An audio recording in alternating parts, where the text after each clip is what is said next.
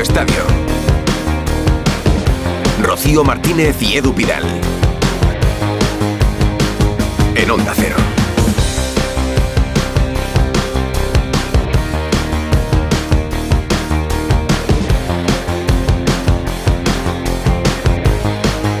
¿Qué tal? Muy buenas noches. Hola Rocío, hola a todos en este último tramo de Radio Estadio que nos va a llevar hasta un poquito más de la una de la madrugada para hablar de todo y sobre todo de lo que ha acabado ahora. De Joao Félix. Eh, lo ha celebrado, ¿eh? Sí lo ha celebrado. Yo creo que lo único que no ha hecho es besarse el escudo, ¿eh? Pero teníamos el morbo, la curiosidad de ver cómo iba a ser el partido de Joao Félix contra su ex equipo o su equipo, vamos. eh, pues le ha ido bien, la verdad. Yo no sé quién dudaba de que Joao Félix podía no celebrar un gol frente al Atlético de Madrid. Si le tenía ganas, yo creo que las declaraciones de los últimos días de algunos de sus ex compañeros en el Atleti le han animado, le han picado todavía más. Con un gol de Joao Félix en la primera parte, ha ganado el Barça el partido frente al Atlético de Madrid. El Atleti queda cuarto en la clasificación. El Barça sigue por detrás del Real Madrid, del Girona en primera. Fijaros porque es un buen resumen lo que ha dicho Black con Ricardo Sierra nada más terminar el partido, la primera parte del Atleti. Duele mucho porque no hemos entrado bien. Primera parte lo hemos tirado y la verdad que duele porque yo creo que si la primera parte por lo menos jugaríamoslo un poco, podríamos tener opciones hoy aquí, pero bueno, eh, hemos empezado mal, hemos estado mal la primera parte y nos ha castigado. Han tirado la primera parte, dice Jan Oblak. Sí. Así de claro, nada más terminar. Bueno, han terminado apretando, también es verdad, porque hay otro protagonista en el Barça, que es el portero Iñaki Peña, y a mí una cosa que me ha llamado mucho la atención, 34.568 espectadores en la grada de Montjuic, la peor entrada de toda la temporada, y claro, pues la peor entrada de un Barça Atleti, jugándose el título, no sé, preocupante parece, no Ya sé, la hora, el frío, los precios, ¿verdad? Ya decían que a las 9 iba a costar mucho subir a la montaña a ver un partido, aunque fuese frente al Atlético de Madrid. Alfredo Martínez, Jano Mori y Víctor Lozano nos han contado el partido en Radio Estadio. Hola Alfredo, buenas noches. ¿Qué tal? Muy buenas noches, compañeros. Desde la sala prensa, de- donde esperamos en unos instantes primero al Cholo Simeone, luego a Xavi Hernández y cuando se acaban de retirar los jugadores, acabo de ver pasar por la zona mixta a Alejandro Valde, ni se ha duchado y con un semblante serio se marchaba. Al hilo que decía Rocío, 34.568, 219 euros la entrada más cara, 60, eh, 89 la más barata, me parece un error de bulto y que la Junta Directiva debe reflexionar porque este partido era para llenar el campo y que el espectáculo hubiera sido total en la grada y en el césped. Por eso, por eso salió el presidente este fin de semana, ¿no? Pidiendo Sí, a la afición sabía- que fuera al estadio. Y lo hizo, por cierto, también en castellano, ¿no? Que Sí. muchas veces solo habla en catalán, esta vez habló también en castellano. Sabía que, que iba mal la venta de entradas y querían buscar ese último tirón, pero ni por esas. Luego también está el frío, pero yo creo que el cartel que se anunciaba de este partido Barça Atlético de Madrid con el morbo de Joao Félix, de Griezmann, del Cholo, de Xavi, todos los jugadores que había merecían un lleno. Mira, Araujo, precisamente, también con Ricardo Sierra. Nada más terminar sobre Joao Félix. Yo estaba hablando con él y él decía que estaba tranquilo, que era un, un partido más para él. Obviamente que quería, quería demostrar, quería meter goles, a- hacer asistencia. Contento, contento porque nos pudo ayudar, pudo meter el gol, disfrutó bastante de jugar y eso es lo más importante, que él esté feliz y nosotros contentos de que esté con nosotros. De una u otra forma, Que ha sido el MVP del partido. desde además, luego ¿eh? Joao Félix es el hombre y el nombre que más se ha repetido durante este Barça Atlético de Madrid que acaba de terminar. Rocío Martínez y Edu Pidal. Y Edu García, el director de Radio Estadio. Buenas noches. Rocío Edu, ¿qué tal? Buenas Muy noches. buenas. Tenemos a Enrique Ortego por aquí también. Hola, buenas noches, pareja, ¿cómo Eh, estáis? Antonio Sanz Buenas noches a los dos, y a Hola, todos. Antonio. y Abelardo. Muy buenas a todos, Hola, ¿qué tal? Pitu. Pues con vosotros Hola. cuatro vamos a empezar este último tramo de Radio Estadio a la espera de protagonistas en Montjuic. ¿Os ha gustado el partido? Bueno, en- yo creo que estaremos de acuerdo sobre todo en una cosa, una primera parte para cada uno. El, el Barça acertó en la primera con un buen gol de Joao Félix, el fallo de Molina en la marca y un Atleti que no supo resolver en la segunda. Oye, partido entretenido desde luego, ¿eh? Sin duda, chulísimo, no para tener 33.000 en la grada, pero es verdad que la montaña es eh, un tostón subir, No, los precios, el Yo frío. creo que hay que, hay que aprender. Pero hay yo que creo- aprender de los errores. eh, y- Si yo soy Jan Laporta, mañana a las 9 de la mañana, director de marketing, ven aquí, oye, esto no puede ser. Para lo siguiente, tal, porque de eso se trata. Eh, se trata de que la gente que tiene Bajar que aportar ideas, no, no sé si solamente en el precio o más iniciativas, no tengo ni idea, pero es un poco cutre que un partido como este. La peor entrada de la 33.000. temporada, Edu. Pues seguro, Oye, claro, es claro. que he visto, Alfredo, hasta algún sitio libre en el palco, ¿no? Al principio del partido, Sí, cuando han pues eso es enfocado. imposible, seguro que estaría en el Alguien baño estaría tomando un Ah, canapé. sí. un No sé, estaba a punto de empezar el partido y digo, hay alguna butaca libre en el palco, pero... No, Hemos dicho no muchos nombres a lo largo de la transmisión. A mí se me ha quedado uno. Hoy me esperaba un poquito más de Griezmann, lo reconozco. Puede ser, también las ha tenido en la segunda parte en el Atlético de Madrid, Antonio. Sí, eh, la verdad es que ha, jugado en varias posiciones. Ha empezado delantero, luego le ha pasado al centro del campo, le han vuelto a pasar otra vez de delantero. Ha sido un carrusel un tanto extraño el que ha hecho hoy Simeone. Que yo no, yo no estoy tan de acuerdo contigo, Edu. Creo que el Barça ha sido mejor durante 75 minutos, más bien del partido. Y, al final sí es verdad que cuando ha cambiado a 4-4-2, cuando el, el, el Atlético Madrid ha ido a buscar al Barcelona y ha ido de verdad a tratar de por lo menos empatar el partido, ha sido cuando ha estado mejor, pero durante gran tramo del mismo el Barça ha sido, ha sido superior porque, porque le ha superado sobre todo en el centro del campo. Yo no creo que el Barça en ningún momento cambiase el plan durante el partido. Lo que creo es que ya le ha pasado al Barça más veces esta temporada. El Barça quería seguir presionando arriba, solo que físicamente ya no le daba. El minuto 75, a lo mejor como si le daban el 30. Bueno, y aparte que el Atlético ha adelantado líneas. En la primera parte ha sido un repliegue intensivo, muy cerca de su área todos, eh, sin balón, corriendo, que eso cansa muchísimo. Correr detrás del balón, el Barça la ha movido bien, además a una buena velocidad, y luego ha hundido a los, a los laterales. En, en una defensa de, de cinco o de tres centrales, los laterales son la clave del juego. Y si tus laterales ah, van al campo contrario y, y asustan al contrario, pues tienes la ventaja de que puede llegar. Si es al revés, Cundé ha asustado a, a Riquelme, le ha, le ha empujado atrás del todo. Riquelme no ha aparecido en toda la primera parte. Y Molina, que ha tenido una ocasión para salir, ha salido y ha creado peligro. Con lo que se podía, el Atlético de Madrid podía pensar que si insistía por los costados durante la primera parte, aunque fueran de forma esporádica, podía hacer daño. Pero no, ha renunciado al juego, al balón, al espacio. Ha sido el Atlético más eh, puramente Simeone de, todo lo que va de temporada. Ha tenido que repetir Pitu Simeón en el vestuario algo muy parecido a lo que dijo Black al final del partido. Porque si sale un portero y dice que hemos tirado la primera parte, Simeón hace tres cambios al descanso, pues me imagino que la charla ha tenido que ir por ahí. Bueno, yo no creo que, el Atlético haya tirado la primera parte. Yo creo que el Atlético no ha estado bien la primera parte por méritos del Barça. Primero, hay una circunstancia clara que para mí ha sido clave y que lo veníamos comentando los partidos anteriores, el cambio de posición, que además creo que viene porque Íñigo Martínez no puede jugar, pero el cambio de posición de Araujo de central con Christensen, que vuelvo a insistir, ha sido la pareja de centrales el año pasado y que lo hizo de una forma extraordinaria, y la y que Cundé haya jugado de lateral derecho. Que ha hecho Koundé mucho daño, Pitu, ¿eh? esa, esa primera parte. Claro, Koundé es que lateral. Sí, porque Koundé es mejor, mm, no es que sea un lateral ofensivo como puede ser Cancelo o Valde, pero sí que es mejor que Araujo atacando eh, con balón. Y después Araujo te da una seguridad atrás tremenda, te hace que el Barça eh, presione en campo rival mucho más, que adelante más la defensa, ¿no? Sabiendo que, que te va, es muy difícil superarle en velocidad. Y después yo creo que el Barça, pues prácticamente de, la, de las pocas jugadas, o la única jugada que, que es un robo que sale muy bien de la presión el Barça y que Rafinha acaba por banda izquierda, se produce el gol de Joao Félix, también una acción que creo que, que Nahuel Molina está bastante blando, ¿no? En esa acción. Pero yo Pero creo que que, meterla, ¿eh? que el Barça, sí, hombre, no, no. Pero ahí no, hay una pues diferencia de define- intensidad entre el define- atacante y el define- defensor. absoluta. no Define- puede ir se Molina confía- como va, con el pie encogido. se va. confías, quiere ir, mm, yo creo Molina piensa que la va a sacar limpiamente y bueno, son situaciones que se producen, pero sí que es verdad que luego yo Mira, Félix mira, Pitu, perdona, ahora sigues. Que es- precisamente está hablando Joao Félix en la tele. Y bueno, sacamos los tres puntos, que era lo más importante, y ahora ya pensar en el Girona. ¿Cómo has vivido esta semana donde todo el mundo hablaba de ti, le preguntaban a todo el mundo por ti, te preguntaban a ti? ¿Cómo lo has vivido? Una semana más porque no es para me poner como un grande, pero la verdad es que toda la semana se fala de mí, o bien o mal, siempre soy tema, pero yo estoy tranquilo porque no veo las cosas que hablan ni nada y hago mi trabajo sin, sin pensar, sin mirar lo que dicen o lo que piensan. Y pues aquí estoy, eh, trabajando cada día para, para mejorar, para poder ser un mejor jugador todos los días. Y pues esto es fruto del, del trabajo y de la ayuda de mis compañeros del club que también me recibió. Y pues estoy muy, muy agradecido a todos ellos. ¿Habías pensado lo que ibas a hacer si marcabas o ha sido una reacción espontánea? No, ha sido espontáneo. eh, es que al final te pones en el calor del partido y, y bueno, fue como un alivio por todo lo que he vivido, principalmente el último verano, este último verano que pasó.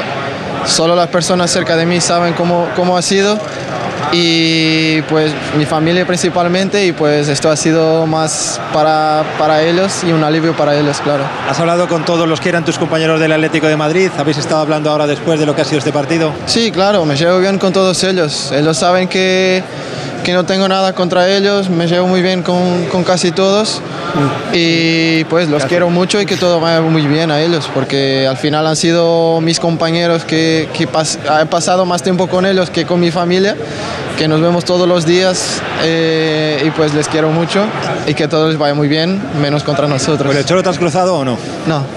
Y, y la última, ¿qué piensas o qué pasa por tu cabeza cuando el público de aquí, de Montjuic, de Barcelona, corea tu nombre, el nombre de Joao Félix? Pues eh, cuando escuché no me lo creía, no me lo creía porque bueno, sé la grandeza que es este club y tener la afición gritando tu nombre pues es algo que, que creo que no pasa a muchos y por eso es estar contento con eso y seguir trabajando para, para que pues sigan cantando. Gracias Joao, enhorabuena. Pues da de sí la entrevista con Ricardo Tira Sierra un después beso del partido. y ¿eh? termina, termina la entrevista tirando un beso. Casi nada, casi nada. No olvidemos que él tiene contrato con el Atlético de Madrid Está todavía, cedido. que está cedido. Siempre se olvida de decir, eso. Sí, sí, a sí. ver, no, no, Bueno, al menos él, ha sido él ca- se olvida claramente porque él habla ya como un jugador de futurísimo del Barcelona. Yo creo que no. Hombre, lo que yo te No, diga. ¿cómo habla? Sí. Otra cosa es que no lo sea. ¿No, no piensas que habla así? Hombre, yo creo que él sabe cuál es su situación, ¿no? Es lo que, lo O sea, que que él no es a quedarse, a que le compren, ¿no? Pero, No, eh, pero, pero él, él está convencido de que se va a quedar en el Barcelona. mira, convencido. a- me parece que ese chaval eh, es muy bueno. Tiene dos padres que los dos son maestros. Y a veces le escucho y pienso, ha tenido que ser díscolo, porque no le veo con esa pedagogía, o a no ser que se parapete en el portugués, que no es su idioma natural. Pero Un dice cosas, ¿no? dice cosas, no sé, chico, mm, en serio, no sé. Menos, bueno, al menos ha sido cariñoso con sus ex compañeros. Sí, ha quedado muy casi creíble. todos. Yo Ha quedado yo muy creíble. pienso- Casi todos. Ha quedado muy creíble, Rocío. veces- no, bueno, ha quedado muy, cre- muy creíble todo, ¿no?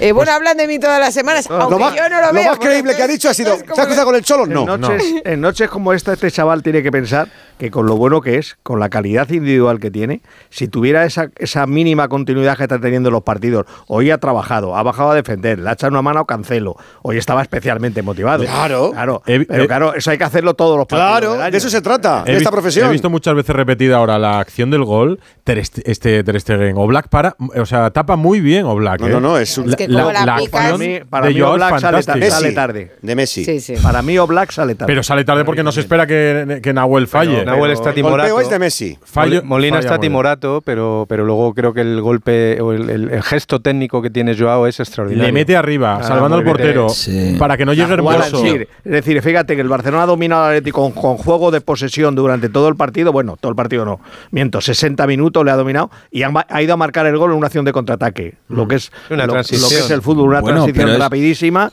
Y La- en la, que la- la Jiménez primera vez que se no desordena se sabía Atleti, dónde ¿eh? estaba Jiménez. Enrique, es que, es que el Atlético de Madrid, cuando está en esa posición de 5-3-2, es muy difícil meter un gol. ¿eh? O sea, a ver, es que es muy complicado. Más tan abajo Es como muy estaba hoy. complicado. Claro. Es, muy, es muy complicado. Tú, si te fijas, eh, le daban la, la banda prácticamente a Cundé para decir centra, centra, que ya haga nosotros. Y es extraño porque Lewandowski remata un par de veces entre los tres centrales Muy mal, Lewandowski. ¿Cómo está qué Lewandowski? raro. Madre mía. Oye, ha habido alguna que Qué- si la falla. José Lu, ¿eh? madre Eh, mía. Aquí Sí, le hubieran matado muchos y eh, Lewandowski, los Lo que- delanteros lo también yo fallan, creo- también los Lewandowski Sí, de la vida. ¿eh? pero el partido lo- estado lo que yo- porque Lewandowski lo ha permitido.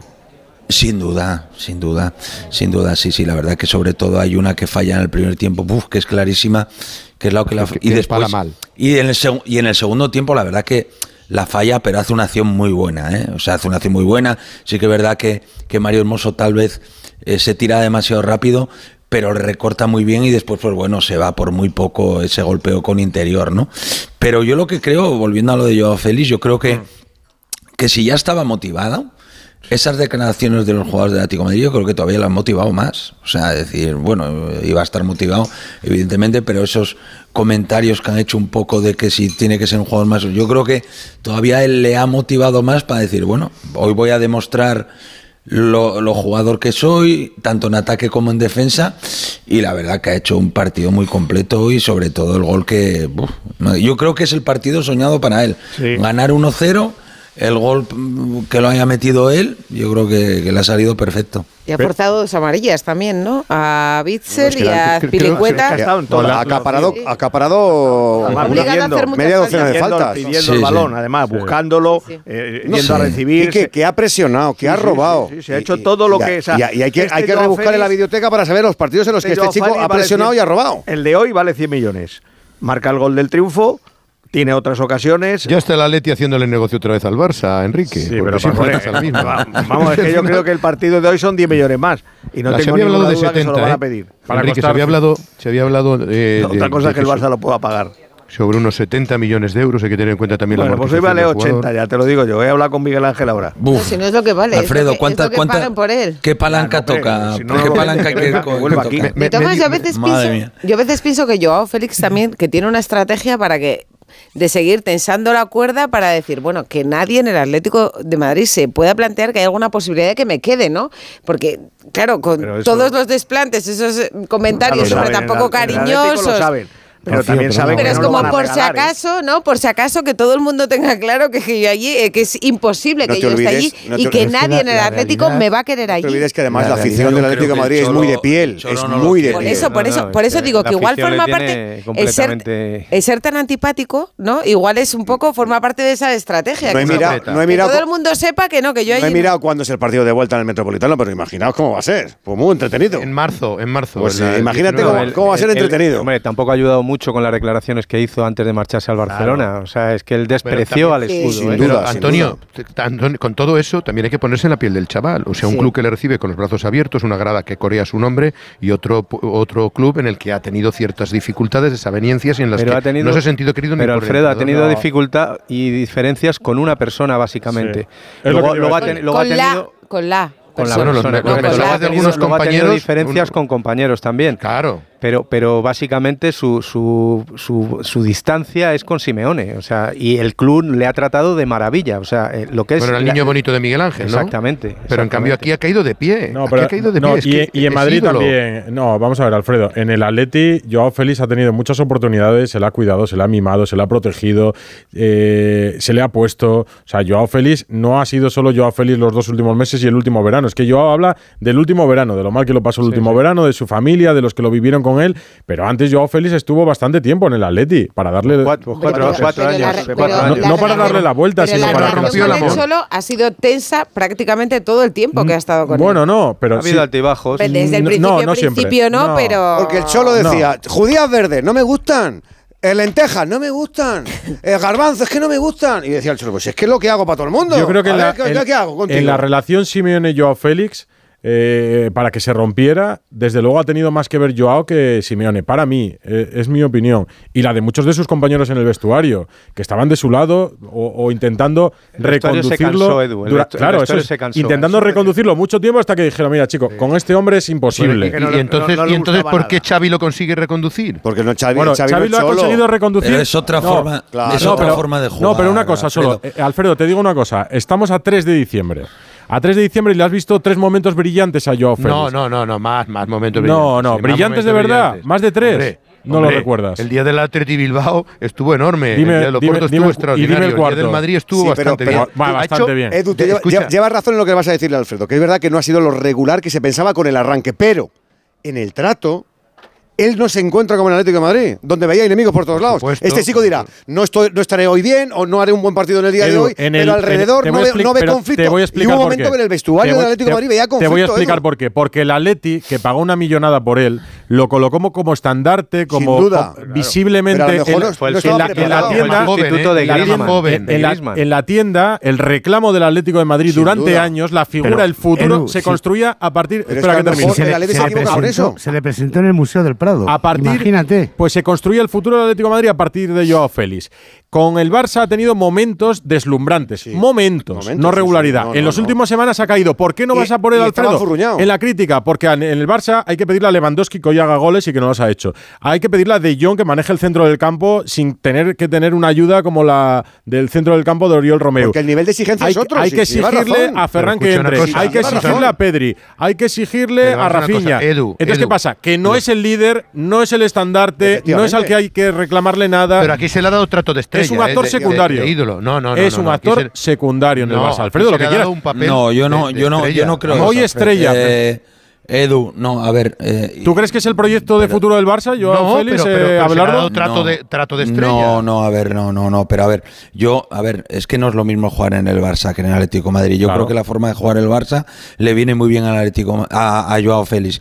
Igual que Griezmann, cuando estaba en el Barça, pues no le viene bien jugar como juega en el Barça. Yo veías jugar en Griezmann ese 4-3-3 y o jugaba o en punta o jugaba pegado a banda y estaba Leo Messi y después lo veías jugar en Francia y era otro jugador, se ha vuelto al Atlético Madrid y, eh, y es un magnífico jugador, porque lo es. Y Joao Félix yo creo que sí que se esfuerza en defensa, pero no se esfuerza en, defensa como, como partidos en el Atlético Madrid. ¿eh? A ver, eh, la exigencia y el sistema del Cholo a los delanteros les hace trabajar mucho más. Eh, yo creo que Joao Félix sí trabaja un poco en defensa aquí en el Barça, pero sabe que esos Oye. tres jugadores que tiene por detrás en medio campo y, y algún partido más no le hacen trabajar Mira. más y por eso también se demuestra a lo mejor la calidad de Joao Félix, ¿no? Porque después cuando recibe el balón está más fresco, pero yo creo que a Joao Félix le viene mucho mejor eh, el sistema y la forma de jugar del Barça que el Atlético de Madrid. Sin duda, pero mira, eh, Joao Félix, frente, por decir solo los últimos partidos, el Rayo Vallecano que hubo un empate. Simeone en rueda de prensa, Voy, ¿eh? el Deportivo Alavés, el Shakhtar, la Real Sociedad, pasa desapercibido. ¿Por qué no se le reclama que en cinco partidos una de las estrellas del equipo no luzca? Porque hay otras a las que reclamarle. Lleva dos goles en, en Liga, Mm. que tampoco es una cifra estelar, ¿no? El Cholo Simeone, a ver si le preguntan, en la sala de prensa de Montjuic, Alfredo. Eh, hubo dos partidos, en el primer tiempo ellos fueron mejores. Eh, pese, pese a ser mejores, tuvimos esa jugada de Molina que pudo haber sido peligrosa y la de Araujo sobre todo que cierra muy bien con Grisman que, que estaba para empujar la Morata y pese a no tener un buen primer tiempo habíamos tenido esas situaciones. Ellos siendo mejores tuvieron la de Joao que después creo que le queda Oblak ahí en el, en el final de jugada y en el segundo tiempo creo que los cambios revitalizaron un poco al equipo, le dieron un poquito más de, de dinámica en el medio y arriba. Correa entró muy bien, Lino lo mismo, César también, jugó de central por derecha, puede de lateral por izquierdo.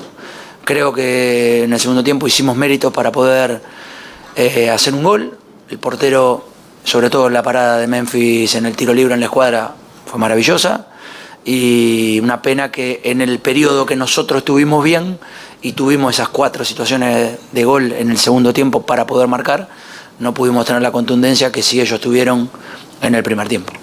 A la izquierda. Hola, Diego. Pedro Follana de la cadena SER. Eh, ¿Qué explicación tienes para esa primera parte? Porque el equipo este año realmente ha firmado buenas primeras partes durante todo el curso y hoy eh, no hemos reconocido al Atlético de Madrid. Mm, jue- empezaron mejor, tuvieron más personalidad para, para jugar con la pelota. Nosotros cuando teníamos la pelota enseguida la, la perdíamos y evidentemente a partir de, de no tener la pelota no progresábamos en, en el juego y bueno, por eso sufrimos la primera parte y en el segundo tiempo cambió. En el segundo tiempo ya el equipo jugó de mitad de cancha hacia adelante, casi todo el segundo tiempo y tuvo las situaciones que tuvo para quizás empatar el partido. A la derecha, Javier. Hola, mister Javier de Diego, Radio Nacional de España. Quería preguntarte si te ha sorprendido la intensidad que ha mostrado Joao Félix durante todo el partido. Gracias. No, no hablo de los rivales, hablo del equipo nuestro, que, que me quedo con las cosas buenas como siempre y en el segundo tiempo hubo varias cosas buenas. Pablo Egea. No hablo de los rivales. Sí, hola Diego, ¿qué Ni tal? de los chicos que no están, ¿no? Preguntar eh, ¿qué, es- qué explicación ve que cada vez que viene aquí a Barcelona, bueno, no ha conseguido, es uno de los campos donde no ha conseguido La sumar, eh, no ha conseguido ganar, perdón, y que, bueno, sumas un, un año más sin hacerlo, gracias. Bueno, hay veces que toca este, este tipo de situaciones que se- son reiterativas. Eh, como siempre digo, en la vida da vueltas y alguna vez nos tocará algo importante. Ya nos tocó una vez, aunque sea aquel empate que ni siquiera fue ganar, pero nos dio un título. pero bueno, estamos pagando aquel, aquel empate que nos dio la liga ya por varios años. Sería hora de que cambie. ¿Qué tal, mister? Alejandro Mori, en directo para Radio Estadio Noche de Onda Cero. Eh, no hay manera, está claro. Pero ¿qué es lo que le ha faltado a tu equipo? ¿O es que el Barcelona realmente ha sido superior y no hay nada mucho más que objetar? Nos faltó jugar el primer tiempo como jugamos el segundo tiempo. segundo tiempo fue un partido competido, fue un partido de vuelta, fue un partido que, que los dos equipos obviamente buscaban. Creo que nosotros estuvimos más cerca de, de- hacer gol.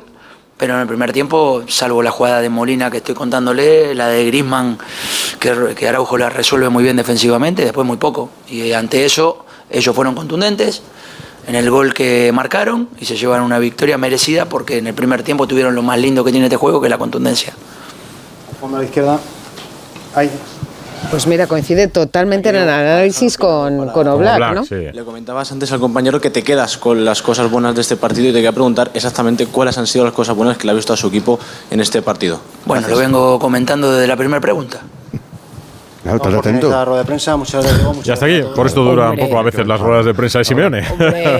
Si te, si te quieres rebozar, cuando saca el modo ola, la ola te lleva por delante. Bueno, Hombre, ese ha sido hasta pelín Do- borde, ¿no? dos- De- bueno, suele ser, o sea, sí o no, pero que suele ser así, quiero decir, eh, Simeone. Hay dos cosas claras. Una, que su mensaje va en la línea con el de Oblak, es decir, que Oblak no toma la bandera de la autocrítica porque ¿Cómo sí, lo has sino visto, porque eh? ¿Cómo lo has visto, Edu no, porque eh? yo pensaba Eso que, que un hombre como Oblak, que ya tiene experiencia y que conoce eso, no iba a ir con un mensaje contrario al. Yo la palabra tirado, hemos tirado la primera parte, yo no la he entendido como tirado. ¿eh? No sé si es textual. Tú, tú te has acogido a ella, que puede que la haya dicho, pero yo creo que ha, ha Ah, no, criticado- Black sí, o Black sí. No, digo Black, sí. Sí, sí, Pero mira, yo creo no, que no. ha criticado, ha criticado a su, el juego de su equipo la primera parte, pero el verbo tirar, no sé si lo ha, lo ha llegado a utilizar o no como. Lo ha dado a entender, pero no sé si lo ha utilizado, ¿eh? porque es muy fuerte que el portero diga que hemos tirado el. el- Mira, el vamos a recuperar lo que ha dicho Black. Duele mucho porque no hemos entrado bien. Primera parte lo hemos tirado y la verdad que duele. No hemos tirado. No, primera parte No la hemos- hemos... no, la yo creo que Primera, primera parte, primera parte dice, hemos la tirado. tirado. La Es, hemos es que su español no es. Primera parte. Él ha entendido, no, hemos tirado, de no tirar a puerta, ¿no? A puerta. No, la No, yo creo que dice lo, lo, lo hemos tirado. tir- la hemos Ah, tirado. sí. Sí, pero O sea, va por la tirado. Oblak, habla muy claro, ¿eh? Sí, no, no- suele poner paños calientes No, a las no, no. derrotas. Y yo creo que efectivamente la- coincide con su entrenador y coincide con el análisis general que la primera parte del Atlético ha sido malísima. Y sobre todo porque ha metido el equipo muy, muy atrás. Pues te digo la segunda conclusión, Antonio, que yo saco, que es que si Simeone está tan enfadado con la primera parte, el Barça gana un partido brillando, Fíjate, con está varios enfadado jugadores que ha que hecho tres cambios, ¿eh? Que es tres cambios al descanso. de- de Sí, la sí, alineación, mucho, ¿eh? mucho, demasiado para, para Simeone. Eh, pues si esta es la diferencia entre Barça y Atleti, yo creo que el Atleti va a aguantar esta temporada hasta, hasta el final. ¿eh? El Atleti ya empieza a jugar todo O sea, finales, en el ¿eh? mejor partido, uno de los mejores del Barça de la temporada, una de las peores primera parte que le recordamos al Atleti, Pero y, si- y al final si Iñaki termina- Peña ha sacado Edu, dos o tres es- balones es clave. ¿Eh? demasiado Si te- pronto para jugar finales. Si ¿eh? termina el Ya partido está 1-1, eh, hubiese sido lo más normal del mundo. Ha tenido dos el Atleti en el último. Vamos. Ya, lo que pasa es Pero- que el efecto anímico, claro. ¿no? De un equipo que viene que dice, yo dice, aquí vale, tengo un doy partido un golpe menos". encima de la mesa, gana el son siete, ¿eh? Barça. Son siete puntos que, que con el con el Madrid y cuatro con el Barcelona. yo estoy Tiene con un partido menos, Yo, eh, Tiene yo- un partido menos, yo bueno. creo que no. Yo creo que anímicamente este partido no les merma nada. Por, por cómo han dado la cara en ese tramo final, es verdad que han Eh, hecho. Perdonadme, compañeros. Sí, Jano, adelante. Sí, a ver, es que estoy en la zona mixta. Tú mandas. Sus compañeros, aquí estamos con Marcos Delente, que acaba de salir del vestuario y vamos a escuchar sus impresiones. Y hoy quizá no habéis estado, se esperaba más de vosotros. Sí, eh, al final cuando haces una, una primera parte mala, pues luego cuesta eh, darle la vuelta.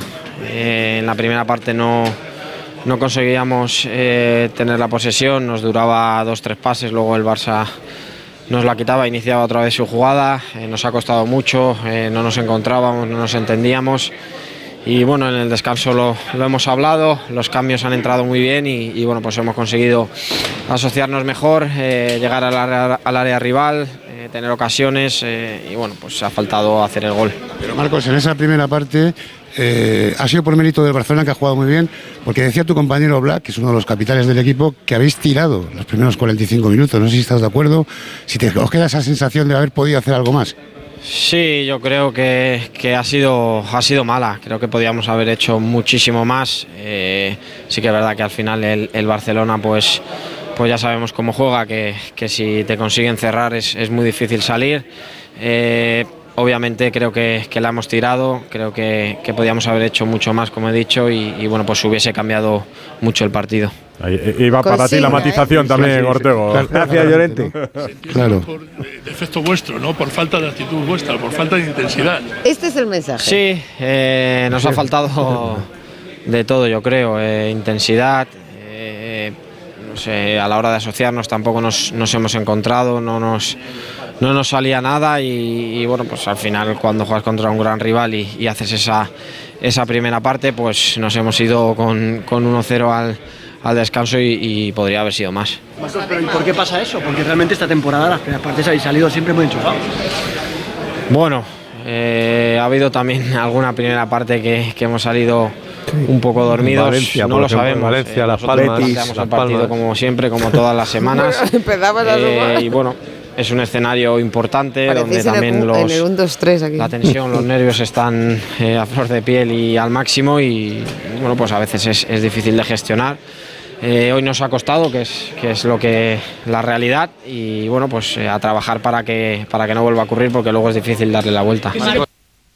que, que- que piensa que este partido era la prueba del algodón si el Atlético de Madrid está capacitado para luchar por la liga. Boh, que queda, que queda la mitad, queda muchísimo, quedan muchos partidos, eh, queda el Barcelona eh, por jugar en casa, eh, al final pues, eh, no se puede ni tampoco tirarlo a la basura todo por, por un partido ni, ni al contrario. ¿Os ha sorprendido la actitud? Hay un, hay un abrazo con... Ahí va Dios, ahí va Dios. ¿Os ha sorprendido, Cuidado, ¿Os Félix. ha Cuidado, sorprendido la intensidad de Joao Félix? El que perdona que no... ¿Os ha sorprendido la intensidad de Joao Félix? Mm, Bueno, no. Eh, al final está en un, en un equipo grande, un partido importante y, y al nivel de, de sus compañeros, sin más. Hay un abrazo, de hecho, al final. Uf. Ese sin más. Sí. Ha sonado muy claro. Dirigido a la grada del Atleti, luego se gira, lanza un beso. ¿Os molesta esa celebración de un excompañero? Ni la he visto ni me molesta y es algo que me da exactamente igual. Cada uno es dueño de sus actos, ya somos mayorcitos para, para saber lo que, lo que hacemos. A mí, por lo menos, si me preguntas personalmente, o sea, me da exactamente igual cómo celebre los goles yo. Este está entre los casi. Íntimo- íntimos no. Que los que, los no que, los que le queríamos se fueron yendo del Atleti. Creo que ha sido muy claro. Bueno, hay un sentir en el vestuario en relación a Joao Félix, no es ningún secreto. Y no solamente por el entrenador, también por varios de sus compañeros. O sea, no tiene muchos amigos, salvo Samuel Lino, que Sí. era su. Bueno, su. Pero los que tienen los quieren, lo ha dicho dos veces, ¿eh? los quiero mucho, lo ha dicho en, la, en el, en el Sí, flash también, comentando, ¿eh? también- también lo ha dicho, pero no a todos. No, no, ¿Te sale plural o qué? No, lo que no cuento son ni, ni 10 que puedan hablar bien públicamente yo. Mira, hay- ha habido- Como para decir que son casi todos los que tienen una buena es la impresión que él tiene. Han sacado, Dicho, han quiero- sacado os unas. quiero mucho a casi todos. Sí, sí. Pero que ha dicho lo de os quiero mucho, lo ha dicho dos veces. Sí. Pero, Pero pero, casi pero, Jano, la, cosa, la grieta, la grieta con el vestuario nace por su distancia con el entrenador. Luego, eh, a consecuencia de esa, de esa distancia con el entrenador, nace la grieta con el vestuario. Pero la grieta y, con el la, y vestuario. la grieta con la afición La- diciendo, o sea, Pero la grieta con la afición quería- es- no, es, es el, el equipo final, al que el yo quiero ir, el equipo de mi vida, es cuando la- estás esa es la todavía en el. Atlético de la Madrid. despedida. Y la grieta con el vestuario yo creo que la... se fue al Chelsea también. Yo creo que la abre él más muy desafortunado, como haciendo de menos a la afición del Atleti, el ambiente del Metropolitano. No sé, es que es que yo creo que ha, que ha mostrado muy poco cariño con el Atlético de Madrid. Eh, estaban eh, poniendo los compañeros de Movistar un, un gesto de, de Simeone, que hay un momento en que le está diciendo al árbitro. Que se había tirado. O sea, eso es que yo Félix hace así el gesto así con la manita como que se está como que se ha tirado. Se incorpora David Bernabéu. Hola David, muy buenas. ¿Qué tal, Edu? Aquí estamos hablando bien del Barça, peor del Atleti la primera Estoy- parte y estoy- mucho de estoy Joao. alucinando, tú. Y mucho Estoy de Joao. alucinando. ¿Por qué? Estoy alucinando, hombre, porque vamos a ver, ahora resulta que la mejor versión del Barça de Xavi esa temporada va a ser porque el Atlético de Madrid ha tirado la primera parte. El Atlético de Madrid en la primera parte no se ha enterado de por dónde le entraban. Le han pasado por encima, le han ganado todos los duelos. El Barça ha hecho una exhibición en la presión alta, lo cual demuestra que no es un tema de tener o no tener a Gaby, es un tema, como he dicho siempre yo, de tener eh, capacidad colectiva, de tener deseo, de tener ganas de saltar a la presión. Bueno, de tener físico también, porque yo creo que la pasado en todo por encima del Atlético de Madrid. Cuando yo, yo recuerdo que hace 10 días se anunciaba el apocalipsis del Barça de Xavi, de su entrenador pues lleva dos dedos y Joao definiendo los dos partidos. No, claro, es que, que me sorprende todo. Es decir, pero ¿os dais cuenta cómo, cómo Xavi nunca gana? Siempre pierde. O sea, cuando juega mal porque juega mal. Y cuando hoy el equipo da una versión para mí de las mejores de la era Xavi, sin duda, sin discusión, especialmente en la primera parte. Pero ¿y qué decías tú hace tres semanas? El problema es que el Atlético de Madrid, pero, el equipo que sí va. a. Pero ¿qué decías tú hace tres semanas? Que solo ha tirado, lo ha dicho Black, lo ha dicho Lloré, pero David, es que eso, eso aparte de que lo hayamos comentado, no, no, claro. lo han dicho los jugadores no, del Atlético eso, de Madrid. Pero eso es una estrategia. No, no, claro, lo dicen los jugadores del Atlético de Madrid. O sea, cuando hay tres personas, hay tres portavoces. Cuando hay tres portavoces del Atlético de Madrid, un momento, David. Hay tres portavoces del Atlético de Madrid. Un momento, David, que terminó la frase. Eh, he escuchado a Eduardo decir pues que nada. Que el partido hubiera acabado 1-1. Hola, bueno, no, hasta luego. Pero escucha una cosa, David. Tú que, cuando tú coge que, la pelota ya, pero, no la suelta. No, pero escucha no, también. No, tú, pero, tú, que decías hace tres semanas. Pero tú que decías hace Edu, tres semanas. Si no, es imposible que haga No, pero si te entendimos la idea. Razonable. La idea Mira, a, que, a que, no te gusta normal, que te lo normal del partido. La idea, la idea, David, tu idea es que nunca eh, alabamos a Xavi. Tú que decías hace tres semanas de Xavi, por recordarlo. No, no, no. No, yo siempre. Vamos, si, hay alguien en España que ha defendido al entrenador. No, pero del ¿qué, Barça, ¿qué dijiste en Vallecas? Eso para empezar. ¿Qué dijiste en el partido con el Deportivo no, pero a la yo cuando tengo que ser crítico con el juego del equipo lo soy. ¿Y entonces? Lo que no puede ser hoy es que pongamos el foco en que el Atlético de Madrid ha tirado la primera parte. El Atlético de Madrid ha sido un equipo los jugadores. Eso, es el mensaje de Simeone, David Bernabeu, que lo transmite y dice: David, vamos a poner en. David, este tramo, este tramo nocturno del Radio Estadio ha empezado con unas palabras de Jan Oblak en las que conjugaba ese participio tirado. Y por eso hemos empezado por ahí, nada más, campeón. Te prometo que pero, sí. Pero el Cholo, pero por ejemplo, el Cholo escuchado sí decir que lo más normal es que el partido hubiera acabado 1-1. No, digo, yo he dicho que a mí no me hubiese escamado. Lo más que normal hubiese... es que el partido. No, yo eso no lo he dicho. He dicho que a mí no me, no me, hubiese escamado el 1-1. ¿Por qué? Porque el Barça no ha sabido cerrarlo, ha llegado al minuto 75-80 con el 1-0 y el Atlético de Madrid ha gozado y no llega. Y si no llega sí. por su portero, se hubiese ido con 1-1. Si a mí no me hubiese escamado 1-1. Al minuto 10, el Barça tiene el partido ganado. Si ha hecho cuatro ocasiones a los 10 minutos de partido. Te estoy diciendo, que te, acabo de hacer la película. Que... como esto va de, del principio al fin... le pasó en el clásico, además. Le pasó en el clásico, ¿no?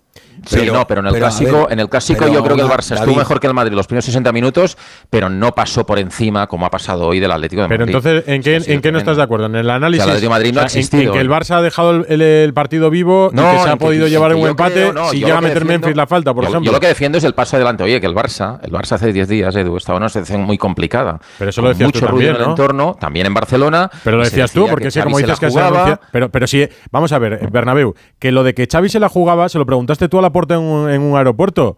Que parece que esto es un mensaje que estábamos lanzando en Radio Estadio Noche. Porque naturalmente, porque, porque es lo que ah, vale, en el vale, ambiente y hay que preguntárselo Escúchame una cosa, no confundas los términos. Cuando hago de reportero, hago de reportero. Y cuando hago de opinador, hago de opinador. ¿Y ahora de qué estás? No voy a darle mi opinión a la puerta en un aeropuerto. ¿Y ahora voy de qué a tener que preguntar de, lo que se está hablando. Ahora estás de opinador. Vale, entonces, ¿por qué le preguntabas a la eh. ¿por, qué le preguntabas a la puerta? En función de la opinión, ¿no? También de Barcelona. ¿De dónde se anunciaba el apocalipsis? Porque es evidente que hay un sector, si lo he contado aquí, sí, es ah. evidente que ha habido un. Bueno, ha habido y hay un sector contestatario, lo he dicho desde el primer día, con respecto a Xavi Hernández, también en Barcelona. Mm. Ya está, que cada vez que el equipo no hace los deberes y sobre todo no juega como entiende la gente y como seguramente Xavi, que lo he dicho siempre, es el principal error que ha cometido el entrenador del Barça, ponerse el, listón donde eh, se lo ha puesto cuando seguramente en muchos momentos no tenía la plantilla suficiente para dar respuestas al listón, pues le han contestado. Pues es lo ha moderado que he dicho, el mensaje claro, por lo menos. Pero, o sea, ya no es tan tajante como al principio. Ha reflexionado. De acuerdo que, lo que pasa es que lo hace sobre la marcha que, hace 10 días el Barça estaba con tres partidos por delante, que la sensación era complicada, y yo creo que el Barça mm, hizo superado el mismo, ya, que, ha por ejemplo, superado. el otro día habla de la primera Sí, media hora del del partido, Girona. pero luego en la segunda parte contra el Oporto da un paso hacia adelante, y hoy yo creo que con Pedri y Frenkie de Jong, Muy bien, Pedri, la dicho, La Barça mejor noticia del. Barça hoy, aparte de los tres muchísimo. puntos, es Pedri. Muy bien, Pedri. No, Muy la, bien. la- la mejor noticia del Barça, ver. Pedri, y la mejor noticia para la selección española es Pedri. Porque Sí, hoy ha Pedri, sido ya Pedri, Quique, el Pedri que se Frenkie, acerca. los dos, los dos. Que va a meter la cuchara. Son futbolistas muy vinculantes. muy vinculantes. A ver, a ver. David. Hombre, eh, no, no, yo apoyo totalmente a David lo que está diciendo y lo digo de verdad.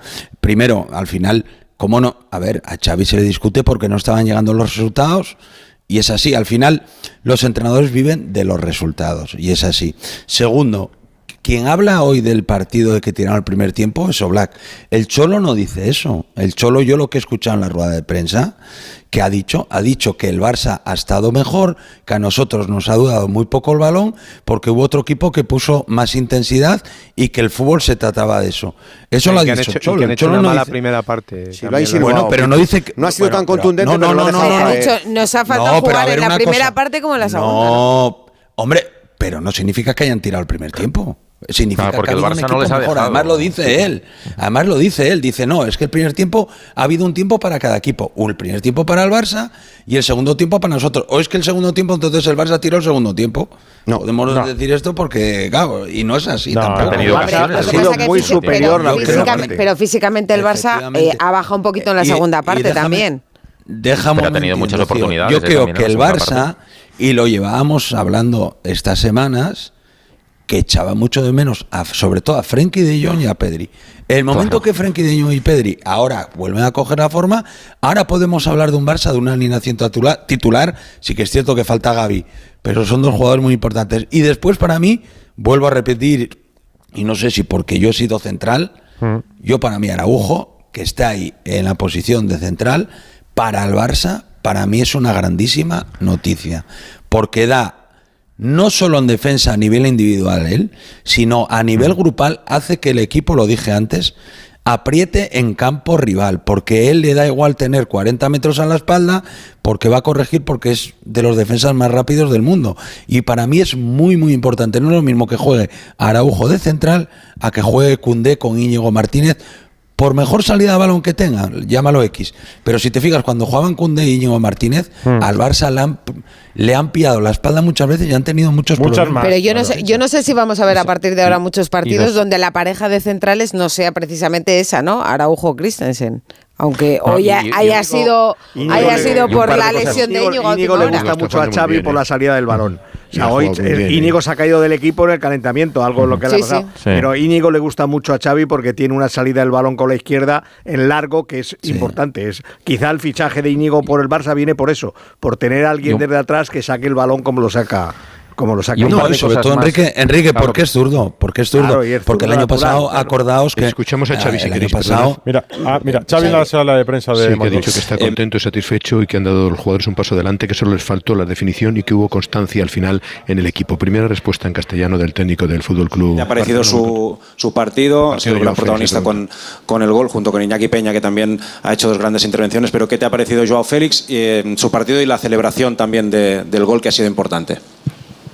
La celebración no la he visto, pero el gol es, es otra vez que marca diferencias para, para el equipo, pues se ha vaciado. Creo que lo he visto trabaja- trabajando, robando, recuperando muchos, muchos balones, eh, muy bien posicionalmente, se entiende muy bien con, Cancelo en esa banda. Bueno, me alegro mucho por él. Yo he dicho siempre, un Joao feliz con nosotros, contento, participativo.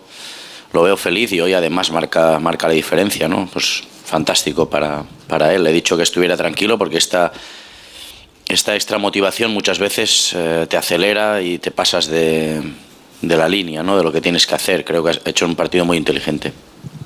Las declaraciones del técnico del Barcelona que habló de una semana muy grande, la del equipo después de haber vencido ante el Oporto y que espera que sí, que a partir de ahora el equipo tenga más, más regularidad, ¿no? Ha dicho después del partido que ojalá el Barça haga un esfuerzo para, para ficharle. ¿Tú crees que deberíais hacerlo después de ver sus últimas actuaciones y de verlo motivado y feliz que está aquí? Gracias. Bueno, es más una pregunta para el área deportiva, ¿no? Está claro, ¿no? Pero estamos muy, muy felices con él, muy contentos. Está, está trabajando muy bien, nos está dando rendimiento. eh, es un chico dentro del vestuario extraordinario, cero problemas, todo lo contrario. Creo que ha unido más al grupo bromista. Yo encantado de tenerle en el, en el equipo, sí. Buenas noches, mister Alfredo Martínez, en directo para. Radio Estadio Noche de, de Onda Cero. Eh, es quizás el partido más completo de la temporada de tu equipo en cuanto a minutos de juego se refiere, quitando esos últimos minutos finales. ¿Y qué explicación le das a que tu equipo rinda mejor en situaciones complicadas? Porque los mejores partidos del año han sido el Real Madrid, el Atlético de Madrid, posiblemente el Oporto. Bueno, yo creo que el, jugador debía dar un paso adelante, ¿no? Nosotros también como staff o yo como entrenador y atreverse, ¿no? Yo creo que el equipo tiene personalidad. la tiene, ha jugado muy bien hoy, muy bien. Sí que es verdad que el Atlético nos ha apretado nos ha apretado a partir de la segunda parte, pero también hemos sabido salir de esa presión alta, hemos jugado bien, hemos tenido pausa. Creo que sí, hemos visto quizá el mejor partido de la temporada, ¿no? Completo, completo diría yo. Bueno, eh, señal de que el equipo pues, se crece en los momentos grandes, ¿no? Y eso es, es señal muy positiva de que lo podemos hacer en cada partido y lo debemos hacer en cada partido. Estamos en el Barça y nos tenemos que exigir esto, el jugar así siempre. Quizá una de las semanas más importantes de Xavi en el banquillo del Barça. Seguimos escuchando su rueda de prensa. Hablábamos eh, tras la victoria contra el, contra el Oporto, qué podía suponer esa, esa victoria y si podría relanzar un poco al, al equipo. Decías, te lo diré después del día del Atlético de Madrid. ¿Qué importancia tuvo el hecho de ganar como se ganó al, al Oporto con esa segunda parte y ya la clasificación certificada para ese paso adelante que tú dices que has visto hoy en tu equipo? Gracias. Sí, seguramente habrá ayudado ¿no? a la tranquilidad de tener una una competición prácticamente aparcada como es la Champions, que para nosotros esta temporada significaba mucho, y estar en octavos nos ha dado tranquilidad, pero hoy creo que hemos dado incluso otro, otro paso adelante en el juego, en la activación, en la presión, en, la, agresividad. Hemos estado muy bien en los duelos ante un equipo que tiene mucha alma, como el Atlético de Madrid. ¿no? Bien, me voy feliz hoy, me voy contento porque las sensaciones y el resultado van, van acompañados. ¿no? Incluso creo que el resultado es corto a mi, a mi modo de ver ¿no? el partido. Sabéis que el domingo que viene el Girona será el, último de, la, la, triada de partidos complicados que va a tener el Barcelona. Partidos de la temporada. No sé si te sorprende que hoy haya sido el partido con menos afluencia de público en el estadio, 34.500. No sé si te ha sorprendido siendo un, Barça Atlético de Madrid. Gracias. Sí, supongo que el horario también, el frío también eh, cuenta, ¿no? Pero les necesitamos. Los que han venido han estado de 10 otra vez. Han estado espectacular y creo que se ha visto un muy buen espectáculo. Se habrán ido contentos como, como culés. Creo que el equipo ha hecho un partido extraordinario y bueno, les necesitamos el domingo que viene. Eh, animar, que es otro rival directo, sorprendentemente. El Girona es otro rival directo y que están a cuatro puntos nuestros. Entonces necesitamos eh, el público. Hoy han estado los que han venido, han estado espectacular otra vez.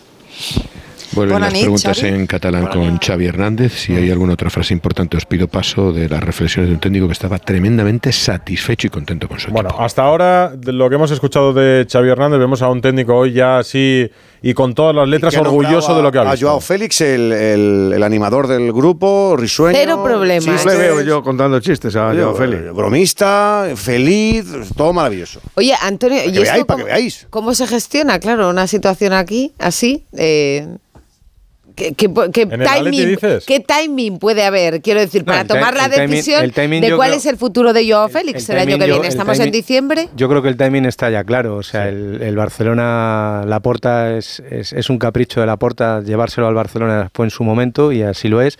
Ahora está encajando futbolísticamente para Xavi y además está funcionando no quizá como con, el lustre esperado, pero sí va, sí va dando esas gotas de calidad que, de, que se refería a Edu Pidal y yo creo que aquí es una negociación entre la Porta y Miguel Ángel Gil para, para acercarse al máximo dinero posible y hacer el traspaso. Un intermediario que no lo olvidemos es importante para los dos clubes y que yo creo que en esto va a facilitar mucho la negociación, que es su representante. Sí, sí, claro. Es Jorge Méndez. Hmm. Por eso digo que la suerte está echada y si no surge nada extraño, Joao seguirá en el Barcelona. Pero los, lo suyo sería que fuera pronto o esperar a final de temporada. ¿o? Es igual. No, yo, creo, que va. Yo creo que el primero que va a esperar a final de temporada, porque el tiempo en ese sentido corre a su favor, es el Barça. Porque además aquí será clave que el futbolista se plante y diga claramente que no quiere seguir allí. Evidentemente, no creo que el Atlético. Hombre, no sé si, ni, si, necesita decirlo, David. Yo creo que eso está, ese capítulo ya está hecho, David. Eh, ese capítulo ya se ha leído. pero, sigue alimentando. La primera conversación será: ¿tú cuánto das? 20. ¿Tú cuánto pides? 80. vamos a negociar. Vamos a Ginebra a negociar. Eh, por la información que tengo, Edu, ¿sabes cómo puede acabar esto? Con otra cesión y una cantidad pactada, cosa que no se ha hecho en esta ocasión, a final de la temporada siguiente. Ya está. Porque el Barça, evidentemente, determinadas cantidades no las va a pagar. El Atleti sabe que tampoco hay muchos clubes, por no decir casi ninguno, que la vaya a pagar. Y el jugador no quiere ser el Atleti ¿eh? y el Atleti no quiere que venga Con un buen rendimiento en el Barcelona sí se puede calentar algún club, ¿eh? Sí con un buen rendimiento en el Barça de aquí a final se puede calentar. Eso, otra cosa es que el jugador quiere. Sí, pero por eso, el jugador Antonio va a ser clave. Tú no claro, le puedes obligar de decir. a un jugador con contrato, tú no le puedes obligar a irse a otro sitio. No, está claro. No, entonces si Joao Félix dice yo o el Barça o vuelvo al Atleti. No creo que pues no, a Joao. Yo eh, creo que lo va a eh, decir. Eh, que Joao nunca va a decir ya eso de todo. No, pero sí podría decir. No, no, es que yo no me voy a ir a ningún sitio que no sea el Barça. Todos tenemos claro que él quiere seguir en el Barça. Barcelona. O sea, a partir de ahí es simplemente una cuestión económica lo, que, lo que terminen de determinar Miguel Ángel Gil y Jan Laporta. Es una no cuestión de más. Luego, como decía Pidal, acordaos de que tienen al superagente detrás que te llama a cuatro o cinco equipos de Europa y les dice llámame y dime que me quieres claro, y que quieres al mío. No, pero no olvidemos que ah, Méndez ahora... Eh, pero llámame tú, ¿eh? Méndez es clave en Barcelona, Méndez tiene una buena relación con el Atlético de Madrid. Con los dos. Y yo no creo que en ningún caso Joao fuerce la situación hasta tener que presentarse a un entrenamiento con el Atlético de Madrid. En ningún caso. Yo tampoco lo creo. Entonces, se va a ver también una cuestión de necesidad. ¿El Atlético se puede permitir una cesión y esperar a firmar un traspaso al año siguiente? Pues llegarán a un acuerdo. Pero tiene, eh, tiene pinta de que. De Joao, incrementa este no puede permitir eh, o no puede entender que esto va a ser un regalo, ni el Atleti tiene que asumir pero, que toma un Estamos, no, en, estamos ante la situación en la que un futbolista del Atlético de Madrid le acaba de dar eh, un golpe muy importante en la liga. Perdón momento, Rocío. Es que a mí me parece surrealista. No, pero no, olvidéis un detalle, Edu, y es que eh, cuando Griezmann volvió al Atlético de Madrid, el Barcelona le perdonó casi 15 millones de euros de la cláusula claro. que estaba. Hasta que le debe una, ¿no? Lo comido por lo servido. Bueno, no, pero que, pero que ahí hubo, ahí un punto de acuerdo, de mm. comprensión. Digo, oye, yo no te puedo pagar 40. Pero te voy a decir por qué. Porque el Barça estaba en lo que yo decía, que es una situación de necesidad. El. Barça necesitaba, como fuera, quitarse la ficha de Griezmann. Pero, pero no, no fue un regalo. Son casos completamente distintos. Bueno, bueno. También necesitaba que el futbolista. Final, este gol puede ser decisivo para la liga. Entonces, digo que eh, puede ser. También necesitaba también necesitaba la Atleti en aquel momento que el futbolista dejara de jugar sí, David, pero media parte. Imagínate que Joao o sigue con este rendimiento que ha dado hoy durante toda la temporada y se presenta en junio y el Barça dice, mira, yo 70 millones me encantaría, pero no puedo pagarlos. Y hay cuatro clubes que, mm. como dicen Antonio, se calientan. Pues entonces ya no va a ser tan sencilla la negociación porque el, Atleti... También lo que diga el jugador. Sí, lo que diga el jugador, por supuesto. El jugador, pero, el jugador, tendrá que mirar también su economía. que ¿eh? solo quiere jugar en el Barça. Bueno, bueno, bueno, bueno, bueno, bueno, bueno, bueno, bueno, si lo está diciendo en cada entrevista. Sí, sí, el jugador, el jugador quiere, seguir en el Barcelona, no, no, eso está claro. Pero también va a depender cuánto está dispuesto a renunciar económicamente hablando. Jugar en el Barça. Jugar en el Barça. Ese es otro punto importante. ¿eh? Sí, pero, pero ha renunciado un año, Alfredo. Eh, vamos a ver si, los oh. próximos cuatro renuncia pues, también. Pues, es muy fácil. Con actuaciones como esta, pues perdona muy poquito. pero el siguiente igual también. Claro, no, no. Eh, pero es que con actuaciones como esta, de verdad, el año que viene el Atlético de Madrid va a hacer otra vez lo mismo. O sea, reforzar con. Hombre, a lo mejor el año que viene le mete una cláusula que diga no juega contra el Atleti los dos partidos.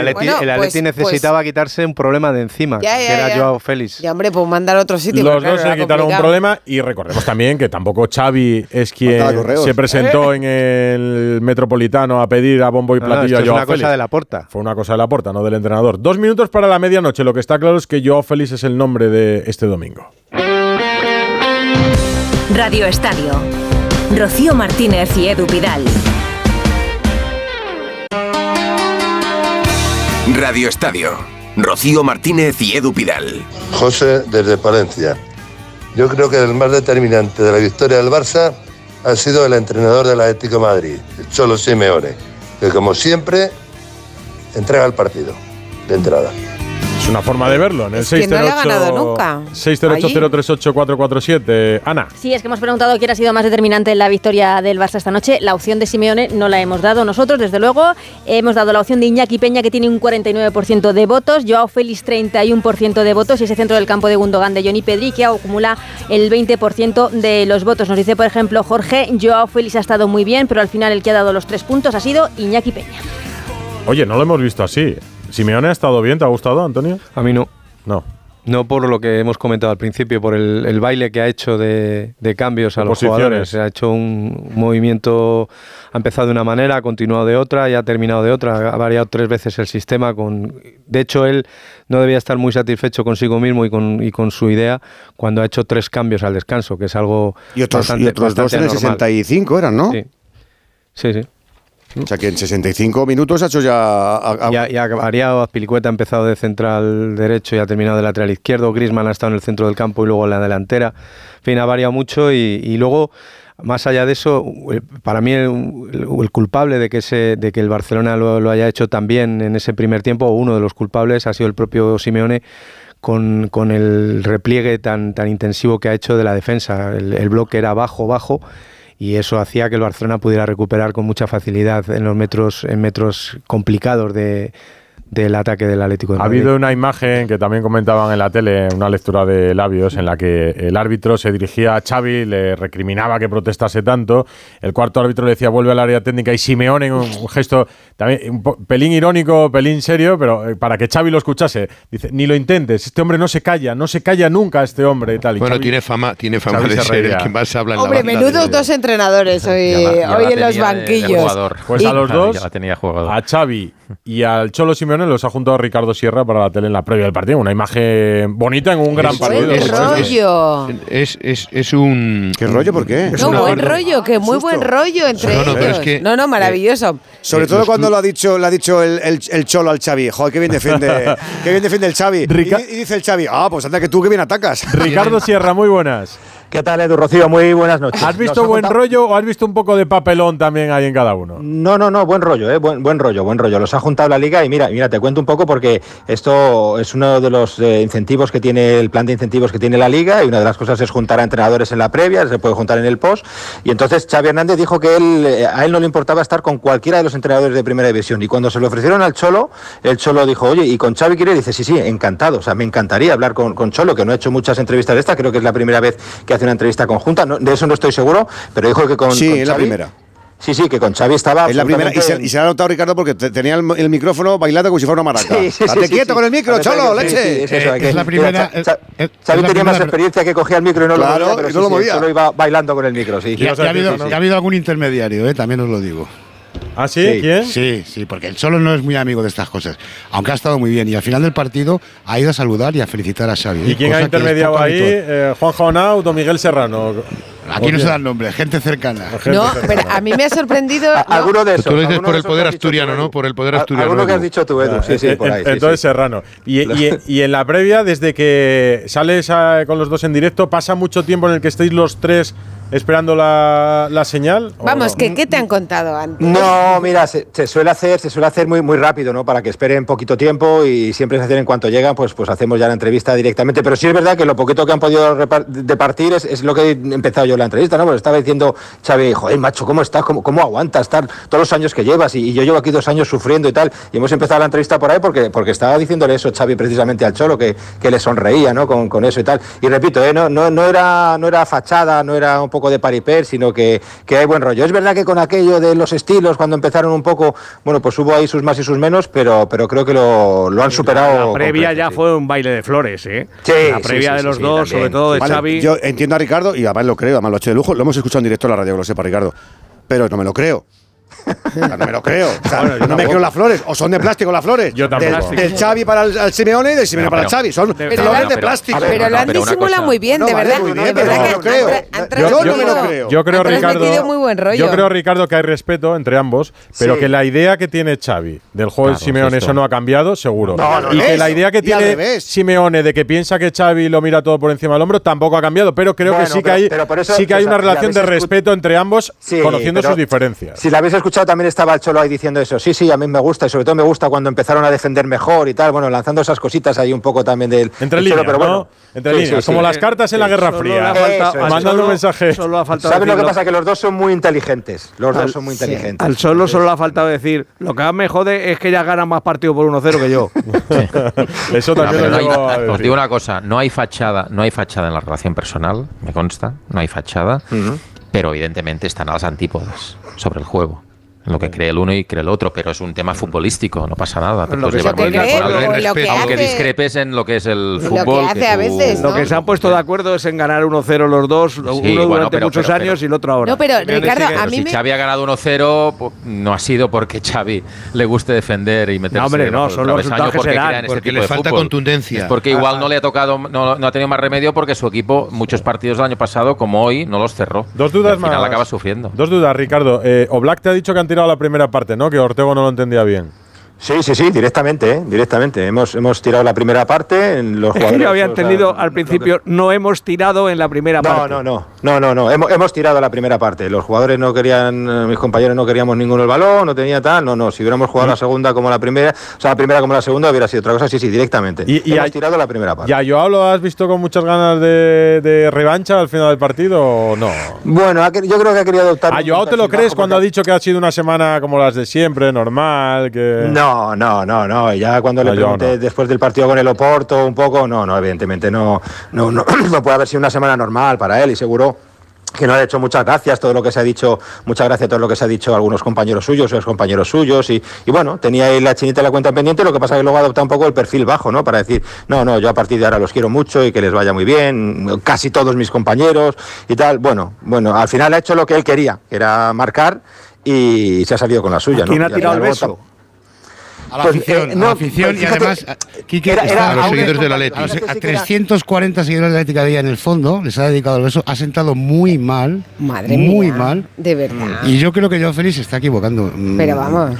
Y te voy a decir por qué, mira, muy rápidamente. No, no, tranquilamente, tómate tu tiempo, Jano. No, tranquilo. Al final en mayo, ¿sabes la realidad? La realidad es que Joao Félix, ¿dónde va?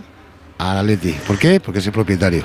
Bueno, que no que sé si preguntando, perdona, por, por el beso que sí. lanza al final de la entrevista. Sí, el beso al final de tu entrevista. Creo que era algún jugador del Atlético de Madrid, porque mira, para ahí estaban saliendo varios, estaba saliendo eh, Saúl, estaba saliendo alguna. No sé exactamente. Más besos. Pero es que la polémica es, Ricardo. Los besos los carga el diablo, mira Rubiales, los besos los carga el diablo. Vamos a aclarar, el beso después de la entrevista para. Es para un jugador del Atleti. Sí, en la celebración del gol. Luego la celebración del. La, en la celebración del gol, él se levanta y está justo enfrente de donde están los aficionados del Eso Atleti. Es. Ha hecho un Bellingham, ha hecho un Bellingham y, luego cuando se ha subido a la valla. Bueno, a lo mejor su familia estaba al lado de la afición del Atleti no de Madrid. Los que estaban justo en ese fondo eran los aficionados del Atleti. Que no hay que besar públicamente que los besos son muy peligrosos. A lo mejor entre los aficionados de los Rubiales. Eh, perdonad, en ese fondo había muchos seguidores del Barça también, ¿eh? Claro. Entonces, ¿tú crees, David, que iba para Había una porción muy pequeña de seguidores del Atlético de Madrid comparada con la gran porción que había de seguidores del Barça en todo Yo creo que, los seguidores del Atlético... Ya falta preguntarle. El fondo ¿Estaban, abajo? Los seguidores Yo del Atlético? Yo creo que él no se ha referido en ningún momento a los jugadores del Atlético. O sea, a los seguidores. ¿Tú, crees que no se refiere a los seguidores? No, no, en ningún momento. En ningún momento. Yo creo que en ningún momento porque, ya os digo, el fondo al que él... O sea, el fondo en el que él marca el gol en la primera parte está repleta también de aficionados del Barça. ¿eh? Pues, en ningún pues momento se pues ve que hemos, sea visto, hemos visto señales en directo mañana con los compañeros de Movistar o con Dazón, que también tienen derechos. Si vemos otra señal postproducida, pues veremos aquí dónde va el beso. Y, si hay un cámara que se gira y ve a alguno que se siente aludido, y lo veremos mañana. Y sinceramente os digo una cosa, me ha parecido, para lo que hubiera podido ser, una celebración corta, porque se levanta, abre los brazos. Ha sido ¿eh? tibio. Al más puro estilo Messi en el Bernabéu y se baja enseguida de la valla es, publicitaria y se abraza a sus compañeros. ¿eh? Eso yo, la celebración yo sí creo que es natural, pero mira, a mí me decían, no de su entorno, pero alguien que lo conoce dice, vamos, no tengan ninguna duda de que va hacia los eh, seguidores del Atlético de Madrid, aunque si se lo llegan a preguntar hubiese dicho otra cosa públicamente. Bueno, yo, creo que no ha sido así. Si es así y se confirmara que es así, a mí no me parece correcto el gesto, pero creo que no ha sido así. Oye, pues Ricardo, la verdad que muy ha cundido. entretenida, muy entretenida. Ha cundido. Y el, paseo, el paseo con Lino antes de empezar, qué chulo poder hablar con los futbolistas. Oye, de verdad, se le da mejor mucho. A, Ricardo que a Cholo. No, pero me he ¿eh? quedado yo. Eh, yo estaba pensando, cuando he visto la imagen de los dos entrenadores, digo, madre mía, el Cholo que habla de túnel, que se mete en el túnel justo antes del partido, que lo dijo en aquella entrevista cuando la mm. renovación con Gilmarín y que decía que de ese túnel solo le saca Cerezo, digo, pues mira, hoy le ha sacado. Ricardo Sierra y Xavi Hernández. Más Xavi Hernández que yo, pero bueno, yo estaba ahí para, para contarlo, por lo menos. Ricardo, un abrazo, descansa. Mañana te vemos en el estudio. Chao. Eh, Jano, en el Atlético de Madrid se van, ¿cómo? ¿Satisfechos con el final del partido? ¿Con la o sea, con la sensación de que pueden competir esto a pesar de perder hoy en Montjuic o no. Sí, hombre, claro que sí, estamos a 3 de diciembre, queda muchísimo. Eh, no, yo no creo que haya que. Vamos, ni, o sea, no lo aunque, ven como una final que han no, perdido no, en la clasificación. No, no, ni muchísimo menos, te lo aseguro. Eso sí, están enfadados porque, claro, esto es muy del Atleti. Cuando vienen en su mejor momento, eh, pasar que, que, te pase. Es muy del Atleti, muy del Atleti. Y encima que el mejor jugador del equipo contrario sea tuyo, Joao Félix, y que se salga. Es que muy del Atleti. De bueno, verdad, a ver, últimamente del Atleti era lo contrario. Si nos remitimos a Villa, Luis Suárez, eh, lo, lo normal es que los... No, lo que quiere decir es que Ya, ya, sí. en ple- No, no, cuando sí el Atlético Madrid está en la euforia es cuando al siguiente partido pierde. Sí, sí. Patapam. Pero la decisión, la decisión de, reforzar, de reforzar a un rival directo con un futbolista a priori muy bueno, la toma el Atlético de Madrid. Pero Rocío, cuando, se le cedió, no era tan fácil pensar que iba a triunfar Joao Félix en el Barça. Hombre, si pero que es que da igual, pero que es que triunfo no, no por si acaso tú no refuerzas a un rival directo. Si es que no tenía otro sitio sí, donde ir. Félix se va a un equipo de cualquier otra liga, eh. hombre, te lo puedes encontrar en la Champions, ya, pero es que con el Barça, sabes seguro, seguro te vas a el Arabia. De Madrid, pero no tenía eh, otro ¿hará sitio? Algún tenía el Benfica, una pregunta, tenía ¿El Atlético de Madrid hará algún día autocrítica Yo creo que respecto la hace, al ¿eh? fracaso de Joao Félix en el Atleti? Yo creo que eh, hace. O sea, ¿solo es culpa del futbolista? No. Porque no, no, porque es que el futbolista en los partidos que lleva con el Barça, lleva cinco goles y cinco asistencias. Lo está jugando casi todo y en general, salvo el problema que tiene a veces para concluir algunas de las ocasiones que tiene, está rindiendo a buen nivel. Mm.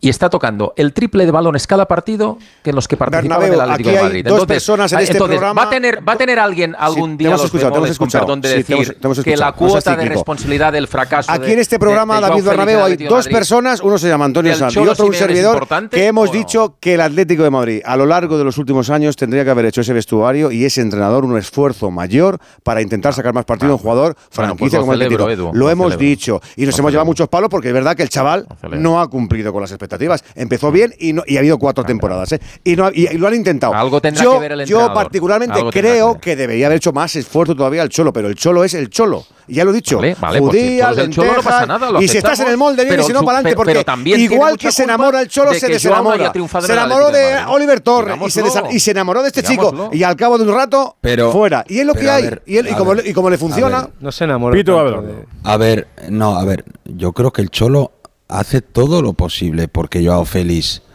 lo haga bien en el Atlético Madrid. Es tirar piedras contra su propio tejado. No, o no. por ejemplo Griezmann es Pitu, intenta cincelarlo, modelarlo. No, pero a eh, ver, a ver, Pitu, tú eres entrenador, Pitu, con todos respetos, y tú sabes que a un entrenador cuando un jugador no le gusta es muy difícil. No, no, no. Muy no, difícil. Perdona, no estoy, Sí, sí, sí. Ya puede entrenar al 100% tampoco, la era cariñoso con él públicamente. Eso ha pasado es verdad, porque no lanzaba dardos muchas David, veces. Sí. David, no estoy de acuerdo contigo en eso. En la mayor parte de las de veces, Feli, Feli, no le gusta el Cholo.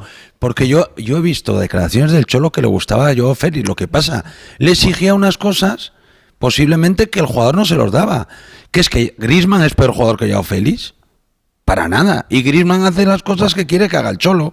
Pues Joao Félix a lo mejor no hace las cosas que quiere que haga el Cholo. Y punto. Y el Cholo es el jefe del Atlético Madrid. Y es así, y no va a pasar por el aro. Y encima, cada año cumple los objetivos. Entonces yo te y pregunto. Y es el que manda. Vale, no, te, entonces, te, compro esta parte, ¿vale? Entonces yo te pregunto, no, no te lo pregunto. O sea, yo te compro esta parte que tú has dicho. Entonces yo te pregunto, ¿tú has visto más o menos todos los partidos de Joao en el Barça? ¿Tú has visto cómo corre hacia atrás? Eh, ¿Tú has visto cómo cumple con sus obligaciones mm, defensivas? ¿Cómo es que con Xavi cumple esas obligaciones y Xavi no, está satisfecho? Y, con el Cholo no corría. No es lo mismo, no seas trilero. No, no, no, a ver, Gridman, se ha pasado en el Gridman, el Atlético Madrid, antes de ser el eje de todo, como es ahora, que es el rey del equipo, Gridman ha chupado temporadas en la banda izquierda persiguiendo laterales. Vamos. Ya lo sé. Ah, bueno. Entonces... Digo, digo, ¿cómo es que, que, que Joao Félix en el Barça, tú lo ves jugar y él Corre metros hacia atrás. Bueno, eh, hoy, eh, hoy, está hoy, las hoy ayudas. un poquito más que otros días. No, ¿eh? no, bueno, hoy, si quieres, estaba, como ha dicho Xavi, que se le ha leído claro, entre claro. líneas, estaba sobreexcitado. Hoy, por, porque, pero en general, yo estoy viendo todos los partidos hombre, yo, en el, en el Barça. Yo he visto todos los partidos. Y está defendiendo mucho más que en el Atlético de Madrid. No, aunque él dice que, no es igual, no ha visto muchísimo más. Nada. Pero no tiene que hacer lo mismo que le pedía. Es que en el, en el Barça, él, baja un poco, ayudar a su lateral. Se llame Valde o se llame Cancelo ahora. Mm. Baja un poco, se mete más por... Es que no tiene nada que ver a lo que le pues- mandaba hacer. Pues entonces es eh, un problema del Atlético de Madrid de haber fichado un futbolista que no estaba Dices hecho que- para un entrenador como el que tenía. Pues seguramente, no- seguramente. Tienes toda la razón Vale. del mundo. Por tanto, el fracaso del Atlético de Madrid tiene que ser compartido. Dices que no, es lo mismo, Abelardo, que no es la misma forma de jugar. No es lo mismo de jugar. O sea, normalmente el- el Atlético de Madrid muchas veces eh, defiende replegado en su campo. Muchas veces. Eh, Este año el que menos posiblemente. Sí que es cierto que es un equipo que aprieta tras pérdida también, pero en el momento que le superan la primera línea y lo hace fenomenal, repliegan todo rápido y defienden en su campo. Muy pocas veces tú ves al Barça defender en su campo porque esté dominado por el equipo rival. Entonces, cuando no estás dominado por el equipo rival y tú normalmente estás en campo contrario, evidentemente el esfuerzo defensivo es menor. Pues Y por tampoco. eso Joao Félix sí que trabaja, pero hace menos metros. Tampoco- Hace menos metros. Joao Félix y cualquiera, ¿eh? Tampoco hay que olvidar que Joao Félix jugó más de 120 partidos en el Atlético de Madrid, marcó más, más de 30 goles, o sea que tampoco pasó desapercibido. Y estuvo en el equipo que ganó la liga del año de la pandemia. Bueno, estuvo tres en el años y medio. Una primera Estuvo vuelta tres años y medio porque- extraordinaria. Al- El, el final de la temporada pasada se marchó al Chelsea, donde él, a- él, cuando se va al Chelsea, le espera un entrenador que se llama Potter y le dura muy No, Harry. poco y al final termina Lampard, que era todo lo contrario a lo que él esperaba con Potter, con lo cual pinche y le sale mal. Entonces por eso él tenía tantas ganas de ir a un club que, que jugase al fútbol y que tuviese el balón y que fuera mandón en el juego. Y por eso él quería venir al Barcelona y por eso su empeño, su único empeño en venir al Barcelona. Él tenía Benfica, tenía Arabia, tenía alguna cosa más, pero él tenía clarísimo que quería ir al Barcelona. Pero con, ganas, con ganas de demostrar y, como dicen en mi pueblo, de dar en los morros Cu- a más cuando analicen Además lo- lo tiene dentro. Si es que además él es bueno. Cuando analicen los números de Joao Félix, mejor- cuando analicen los números nunca dirán que son malos. Cuando los analicen sin ver la temporada, sin dar una valoración de la temporada, los números nunca fueron malos. Siempre marcó más de 10 goles, siempre jugó minutos y siempre tuvo protagonismo. faltó en los regularidad, equipos. Eso es lo que le faltó y eso es lo que nunca dirán los números si no los analizan jornada a jornada. Bueno, como Griezmann Eh, en el Barça. Seguro, claro. Lo mismo. Antonio, hablamos esta, son buenos, pero est- esta semana que no hay Copa del Rey, pero para el Atlético de Madrid, pero habrá Liga el próximo fin de semana. Un abrazo. Gracias. Bernabéu, te he visto en forma hoy, ¿eh? Eh, entre semana habrá que Te ha ver gustado, si, ¿eh? si Sí, esto a sigue mí, o no. a mí un poco menos, a mí un poco menos David Bernabé, porque No. no, me has dejado meter Rocío, imponte, ¿eh? Ya, que Ya, voy con- ¿verdad? Claro. Tienes que tener Bueno, que David, hombre. Yo sé que hoy es un que día especial para que- sé que Sácale es un día tarjeta especial para amarilla, No, si no me deja ni ahora. No, pero Rocío, ¿sabes qué pasa? Que voy con. O sea, yo, el sonido a mí me llega unos segundos tarde. Sí, eso, eso va a ser culpa del sonido, el retardo. Te digo una cosa, mañana las portadas serán para Joao. Vamos a ver cuántas se lleva de aquí a mayo, que será la respuesta a la pregunta que lanzaba. ¿Quién le va a decir, eh? Un abrazo, Bernabéu. Qué pena. Venga, hasta luego. Cerramos Montjuic si no hay más noticia, que no habrá más protagonistas, con Alfredo Jano y Lozano. Por Eh, mi parte, solo contaros que Xavi ha destacado el gran partido de Iñaki Peña. Hemos hablado poco de él, pero ha hecho un partido extraordinario. Ha dicho, dice, se juega como se entrena y entrena maravillosamente bien. Ha dicho que de momento Ter Stegen se va a probar esta semana y si las de dolencias en la espalda se lo permiten, jugaría frente al Girona. Y ha dicho también, al hilo de la falta de acierto de cara al marco, que espera que Víctor Roque llegue en el mercado invernal, como ayer anunciara el Atlético Paranaense, que iba a jugar su último partido allí en Brasil y viene, por tanto, el día 27 y el 28 estaría ya entrenando con sus Y el compañeros. Atlético Diciembre. a punto de volar hacia la capital de España, ya sabéis, barajar y seguir, que muy pronto. Barajar y seguir. Mira, mira que te gusta, ¿eh? a- abrazo, Montjuic. Un abrazo, compañero. Buenas noches a todos. Hasta Adiós, luego. Eh, Habéis visto, bueno, Edu sí estaba en directo y Rocío conmigo en la Sí, redacción. pero a veces miro y no veo bien. No, ¿eh? del Sevilla 1, Villarreal 1, Pitu. ¿Has visto la acción del gol anulado al Villarreal ya al final del partido? Va, a ver, vamos a poner en Sí, contexto. bien. Empate a uno en partido, el partido. partido, sí. Sevilla-Villarreal, minuto Sí, sí. 94, y le anulan un gol a Villarre- al Villarreal, a Ben Brereton, supuestamente por una falta eh, a Quique Salas. Y ahora. ¿Te parece que es falta? ¿Te parece bien anulado el, el árbitro al principio eh, da el gol y le avisa Prieto Iglesias, otra vez Prieto Iglesias, desde la Están sala BOR todas, eh, no se pierde una. para que revise la acción y acaba anulando. ¿Qué, qué te parece, Abelardo? A ver. Eh, en el campo no, después en el bar a cámara lenta pues parece falta. Claro, a ver, es que es tan engañosa muchas veces las jugadas que sí que después en el campo sí que es verdad que traba la, la pierna de- del defensor. Entonces, pues bueno, ahora uf, Yo para mí no lo es. es una jugada. Mí tampoco. Es una jugada. con- tropieza, Mm. Para mí sí. Para mí, No, para no, mí, para para mí mí no es falta. tropieza. Para mí- intenta para mí ganar es el espacio, también. intenta adelantarle y lo desequilibra. No, pero Y- intenta adelantarle. Intenta adelantarle porque quiere No, superarle con sí. un, auto, un autobase. Y- sí, pero intenta Y- adelantarle- Y como le desequilibra, le, le- le- le toca. y él, es. él da en su pierna y con su es. pierna se golpea. yo- yo- Dicho lo cual, Eso que es. opinable, ¿eh? No, pero digo en la descripción a mí- de la acción. A mí en directo me parece que podría ser un trastabille tonto, pero viendo la, la- la- es falta. Es aposta jugador. com- ¿eh? el comité técnico de árbitros considera que el árbitro se ha equivocado, así que, querido Prieto, te espera, cógete el plumas, el North Face, que te espera la nevera. En la descripción de la acción, yo lo que discuto es, y luego discutimos si es falta o no, pero en, en esa carrera en la que intenta adelantarse el jugador del Villarreal, su pierna derecha la coloca por delante de la del defensa del Sevilla y es el jugador del Sevilla el que con el empeine golpea al gemelo del jugador del Villarreal, se desequilibra y cae al suelo.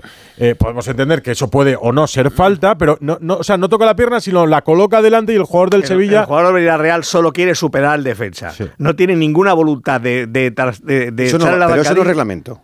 Eso no es reglamento. Sí, pero Enrique, eso. El- la voluntariedad no te exime de hacer falta. O sea, para ti, el- digo, Efectivamente. lo digo porque, porque es verdad que no Sí, la sí, tiene. claro, la claro. intención del jugador es adelantar al futbolista para dicho- hacer un autopase. Perdona. Pero desgraciadamente, para mí, no es el golpeo que dice Edu, para mí es él el que choca con su pierna y el jugador. No, no, que pero quiero decir, eso, Bueno, si lo no ven mucho. yo no lo anulo, ya a mí está. eso me lo parece. Luego, quiero decir, la discusión puede ser falta o no. Yo creo que la acción es como. La, la- la he intentado revisar bastantes veces para ver cómo es. Has dicho que el CTA cree que se ha equivocado. El CTA dice que eso es falta, que ese gol. eh, ah, es que has dicho que se ha equivocado. que se, que se ha equivocado el árbitro. Se ha equivocado el de arriba, claro, al anular, si es que gol ha anulado.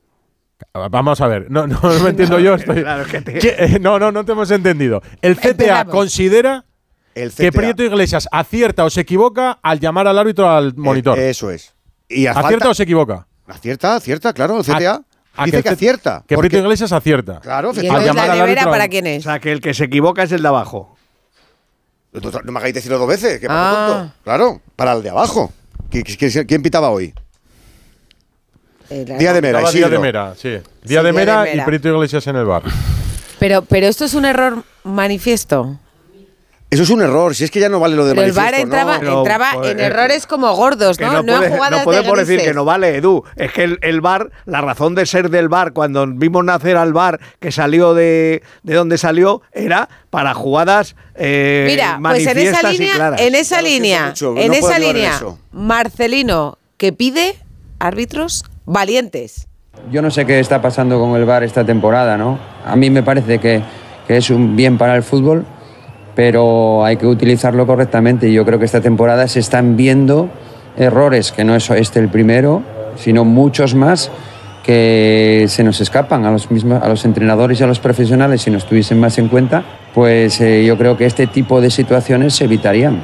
Te condiciona, te condiciona absolutamente porque el corporativismo parece ser que dice que cada vez que hay una llamada del VAR hay que darle la razón al del VAR. No, hay que pitar lo que viste y lo que ves. Y en el, repito, en las cámaras de televisión pudimos ver que eso no es falta. Yo me gustaría que los árbitros tuviesen la valentía, independientemente de que les llame el VAR, de decir, esto no es falta o es falta porque lo digo yo. Y así se acabarían estas chorradas, que a mí para mí esto es una chorrada. Carlos Hidalgo, buenas noches. ¿Qué tal? Buenas noches. Cayetano Ross, muy buenas. Hola, buenas noches. ¿Vosotros pensáis que acertó o que se equivocó? Yo pienso que acertó el árbitro y se equivocó el VAR. Y además el VAR no está para estas cosas. O sea, es tan interpretable que aquí hay tres a favor, tres eh, en contra. Es, es que es una jugada tan complicada. Para mí, Beret, Bereton tiene ganada la carrera y no al revés, porque Quique Salas está de parado y le cuesta arrancar y es el que pone el pie y se tropieza. Entonces, mm, para mí no es, no es, eh, no es penalti.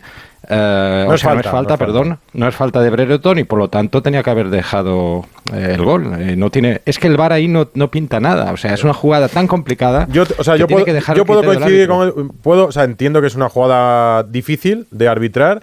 Eh, para mí no lo es, pero entiendo que pueda ser falta y entonces es donde entiendo que el VAR no puede entrar, porque no es una jugada clara. Es lo que dice Cayetano, que somos seis. Yo, y tres yo le he preguntado a algún árbitro, bueno, hecho, igual, que, igual que nos ha pasado en directo. Edu, Quique. hay árbitros que te dicen, el, el primero Andújar Oliver en Radio Estadio, Para que, ha él no dicho era falta. que para él es gol legal. O sea, ya hay una discusión en torno a la falta. Podemos pensar que sí o no, estamos, tenemos claro que es polémica en todo caso, sin que no es una acción sin clara. duda, sin duda. Porque el VAR entra en una acción que el árbitro ha visto en el campo a un abre el melón, Pero a mí abre no- el melón, Flor- eh, Marcelino. Sí. Hablando de corporativismo. ¿Qué está diciendo?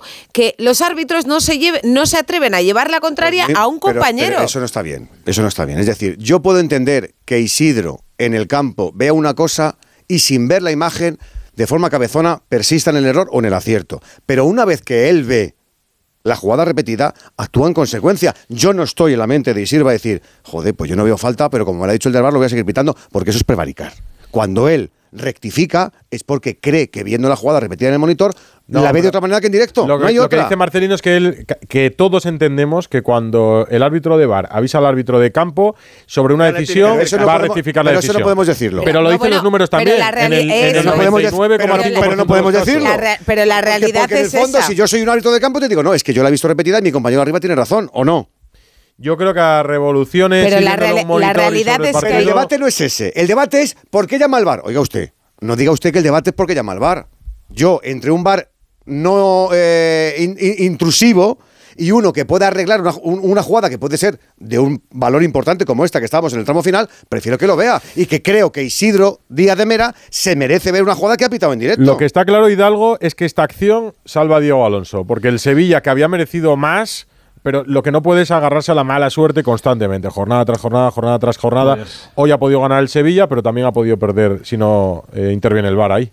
Eh, Hoy el Sevilla ha hecho cosas interesantes, ha tenido algunos buenos momentos de fútbol, pero de buenos momentos de fútbol está la segunda división llena, porque ganar no gana nunca. Y efectivamente ha dicho Diego Alonso que el fútbol está siendo injusto con el Sevilla, que qué bien han jugado en Anoeta el miércoles y hoy. Bueno, pues que ni en Anoeta, ni el miércoles, ni hoy ha ganado usted, o sea, ninguno de esos partidos. Y yo creo que flaco favor se hace Diego Alonso si empieza a tirar de mala suerte, de injusticia y con cero autocrítica. Es una situación eh, límite del Sevilla y como si mete usted el autobús ahí atrás y pega 77 boleones, gane usted y ya está, pero en 10 partidos solo le ha ganado a un equipo de la sexta categoría. Si mañana gana el Celta en su casa, que puede ser, el Sevilla está a dos puntos del descenso.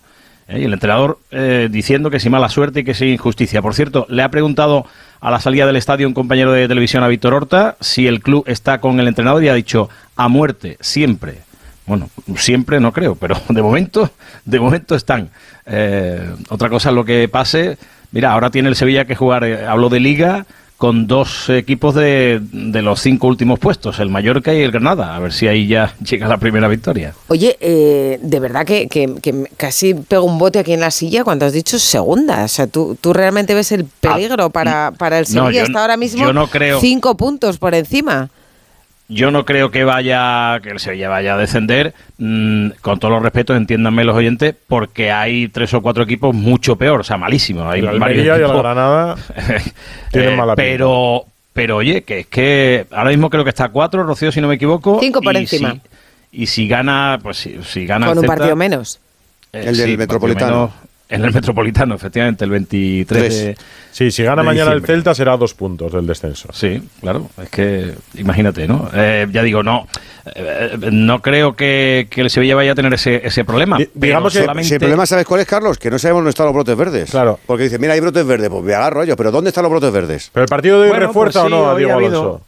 Porque No, la no, sala de prensa forzar. parece que lo refuerza. No, no, eh, reforzar en absoluto, insisto, porque al margen de que se haya visto, sí, algún buen momento hoy de fútbol y, y, y- algunas ocasiones de gol y, cosas interesantes, yo creo que ahora mismo eh, en el Sevilla o en cualquier equipo que esté en esa, esa situación, lo único que vale es una victoria. O sea, no sirve absolutamente de nada que diga el entrenador que qué bien en Anoeta, que Anoeta usted perdió, que qué bien con el PSV, que perdió usted y que qué bien hoy que, que ha empatado usted y de milagro porque el señor del bar tal. O sea, que es que no que, que no no no creo que sea de recibo que ahora este hombre haya, ande tirando de, de, de esas cosas. Que no es el único culpable de todo esto, pues claro que no. Pero que evidentemente eh, se espera que un entrenador pues se vea la mano del entrenador y, y que ya ha tenido 10 partidos, que no acaba de llegar. Hombre, en, en la, del, la de Marcelino sé que se está viendo, por lo menos la está viendo el comandante Morales, que ha vuelto a marcar hoy otra vez, siete goles en cuatro partidos lleva.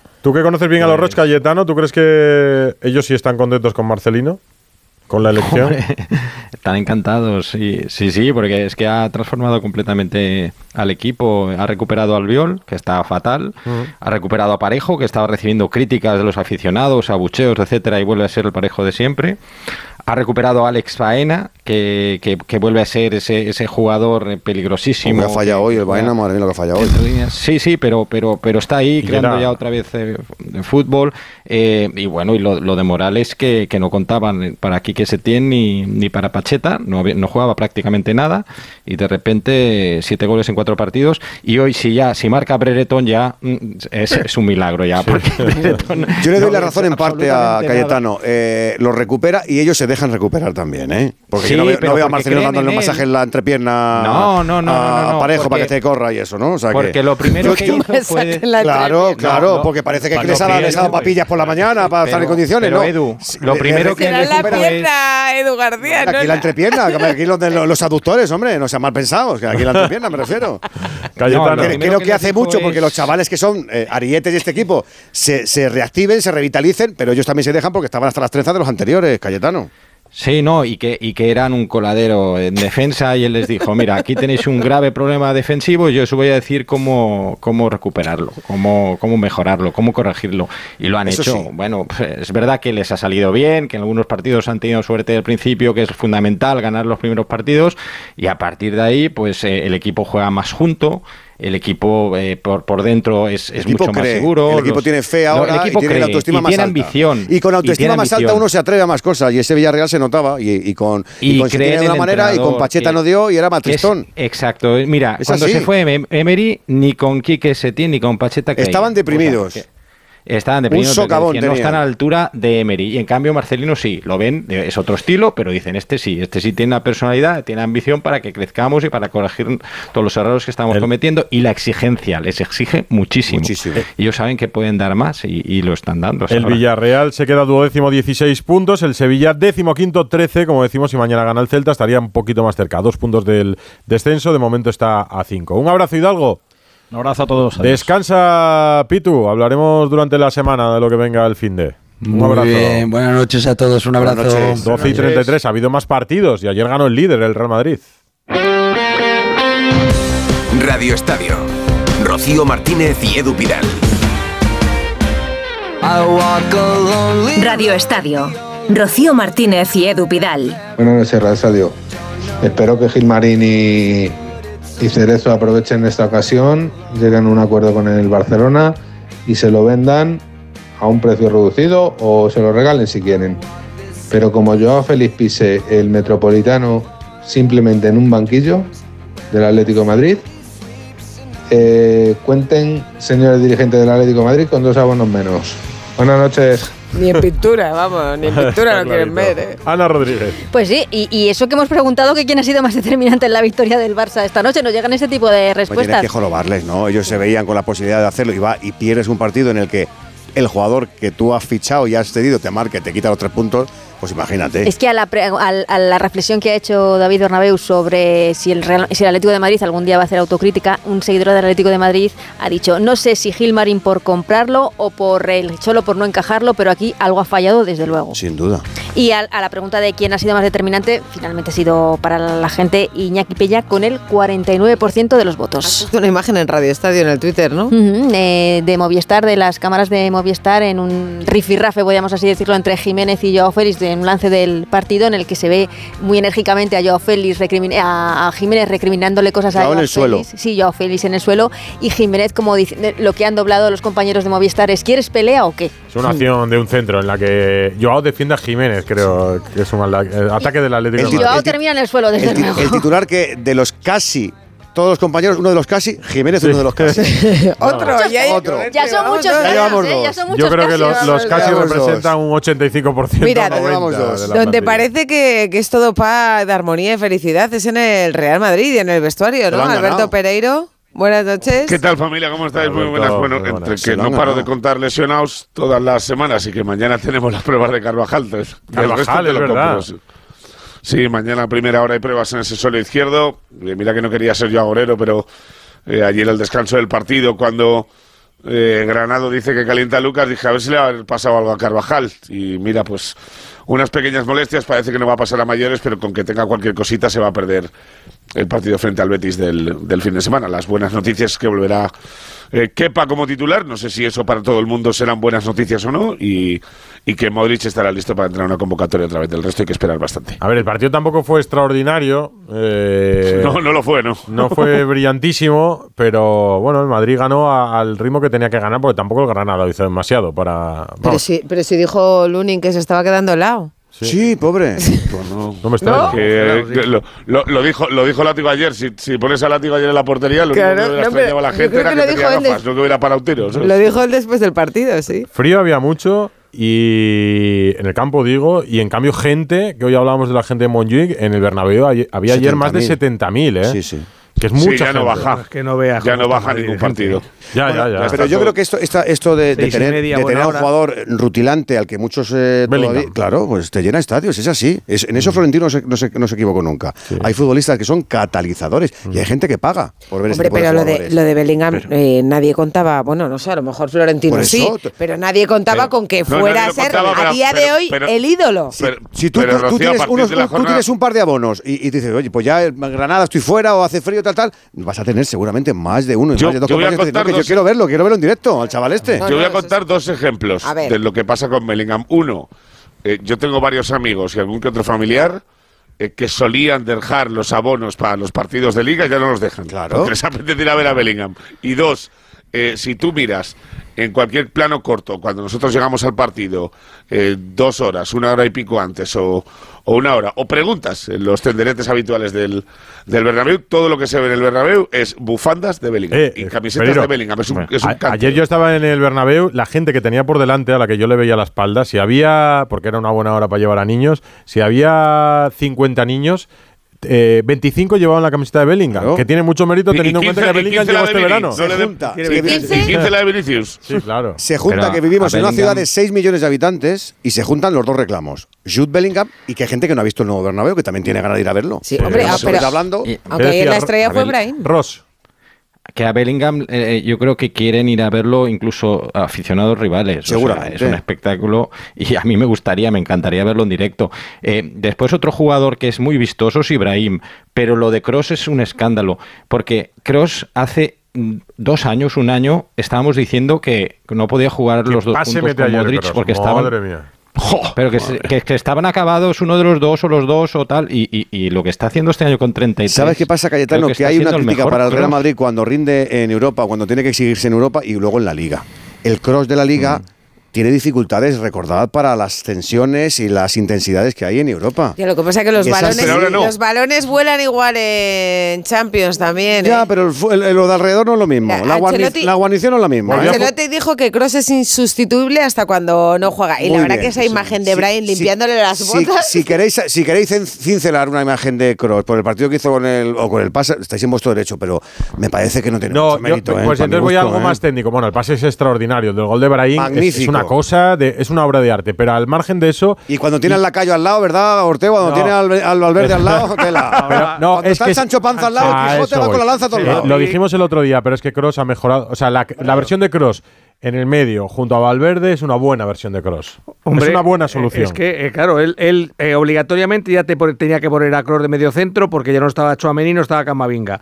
Y él dijo, Kroos de medio centro no me aguanta, Ancelotti no es tonto, no me aguanta los, todos los partidos. Entonces le voy a poner un ayudante. Habló con Valverde y Valverde le dijo, sí, sí, además de la casualidad que Bielsa me acaba de pedir que en Uruguay ya he jugado los dos últimos partidos contra Argentina y Brasil. Experto en mampostería, Claro. Valverde ahora. Y le ha dicho a Valverde, pues mira, te pido este año el favor de en lugar de los 10 goles del año pasado, que me eches una mano a, a Cross, por lo menos hasta que esté Chouameni, que es el primero en teoría que llegará. Y Valverde, que es un soldado, pues le ha dicho a Ancelotti, mister, lo que usted Y el. Bernabéu se lo valora también ese trabajo. Claro, pero, pero no es solo el entrenador. entre todos tenemos que explicárselo, porque claro, la gente ya está también decimos, joder, es que Valverde solo lleva un gol este año. Es que va, pero claro, Ya, ya. Valverde a partir No, de ahora tenemos que pensar que, va a llegar lo muy hemos poco dicho al área en transmisiones.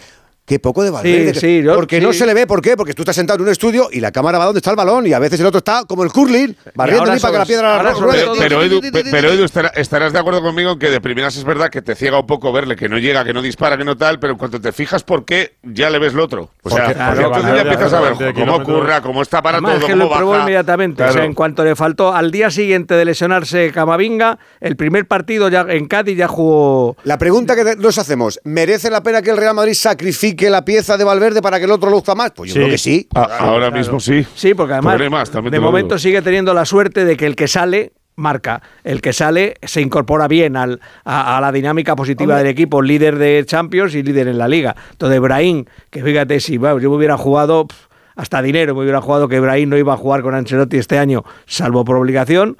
Está jugando por obligación y encima le está Responde. convenciendo a Pero Ancelotti. ahora empieza, ya, pero lo de Brian ya no es, no es suerte. No, no, no, si no es suerte ya- se lo está ganando.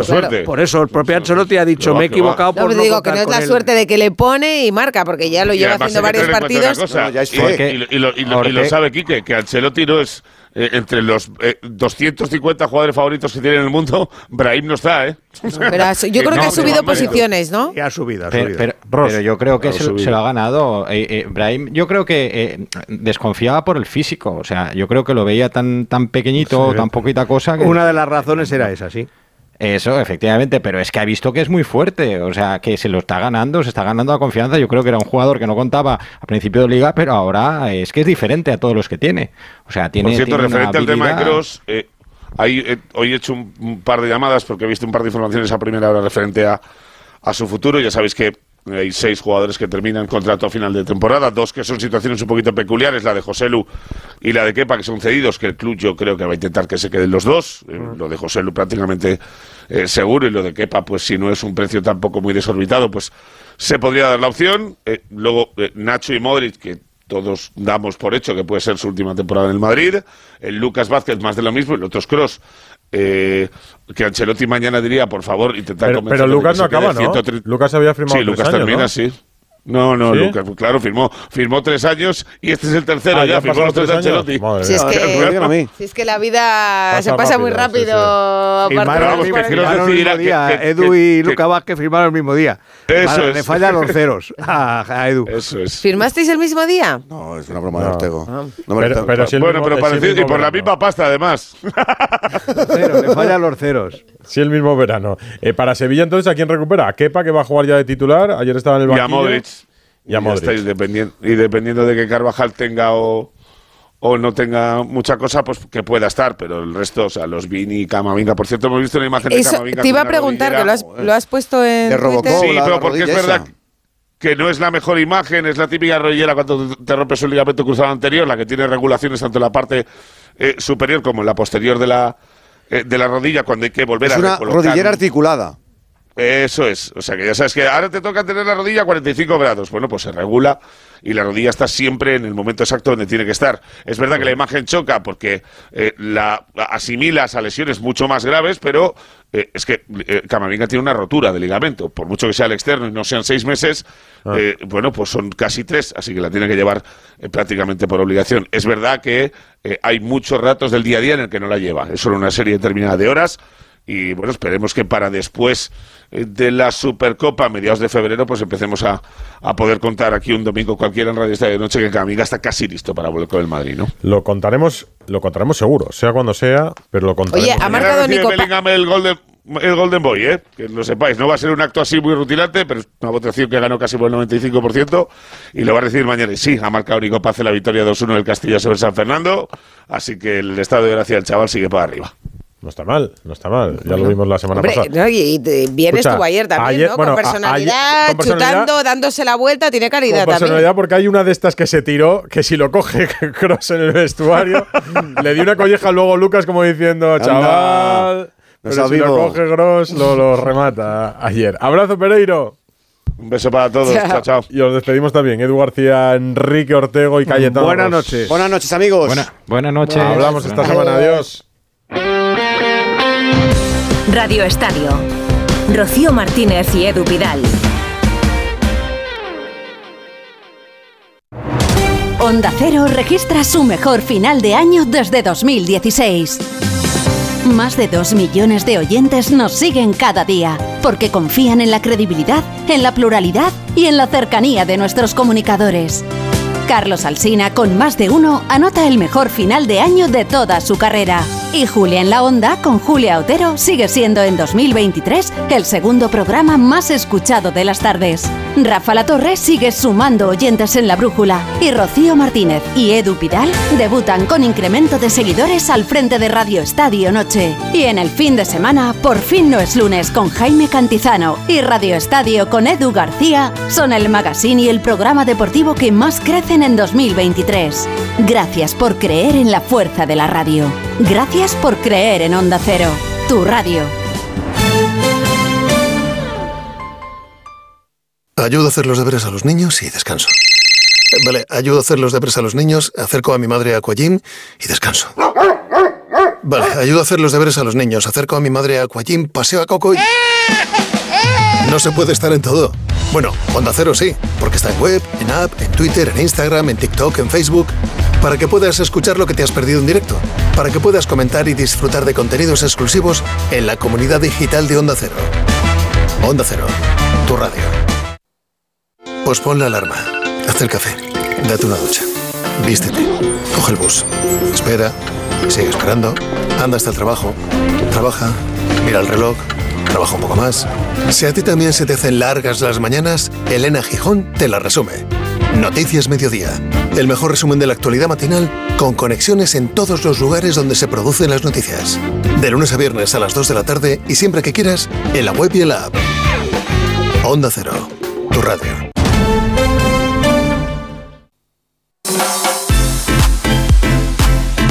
Ayer me cogió un taxista en Madrid que nos escucha todas las noches, me contaba, y dice que por el tono de voz, que por tu tono de voz, Busti, él, él deduce que, se me olvidó preguntarle el nombre, él deduce que eres una buena persona, dijo. Hace una buena Dijo, deducción. Busti es una buena persona, se le nota en el tono de Deducción acertada, deducción acertada. Tú que le dijiste que sí, ¿no? Sí, sí, que lo es, que lo es. Pues vamos con más cosas de la jornada. Venga. Más resultados. En el Mundial Femenino de Balonmano, otra victoria de España. Tres partidos, tres victorias hoy, 27-25 ante Brasil. Lo que quiere decir que las guerreras pasan invictas a la segunda fase, donde ya se tendrán que enfrentar a otras tres selecciones, entre ellas Países Bajos y la República Checa.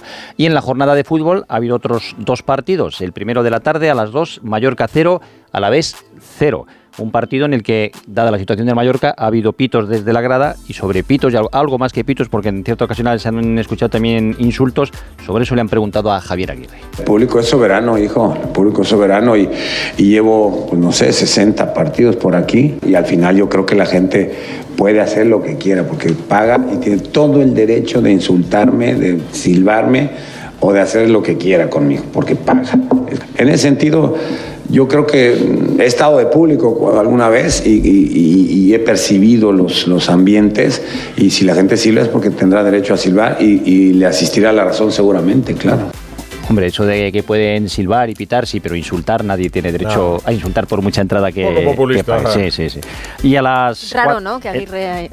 El segundo partido de la jornada era el Almería Betis, otro partido que ha terminado 0-0 y Pellegrini, el entrenador del Betis, que era el equipo favorito, daba por uno el empate porque gran parte del partido, casi todo, lo han jugado con 10 por expulsión de Bellerín, que vio la roja directa por una dura entrada en los primeros minutos del, del partido.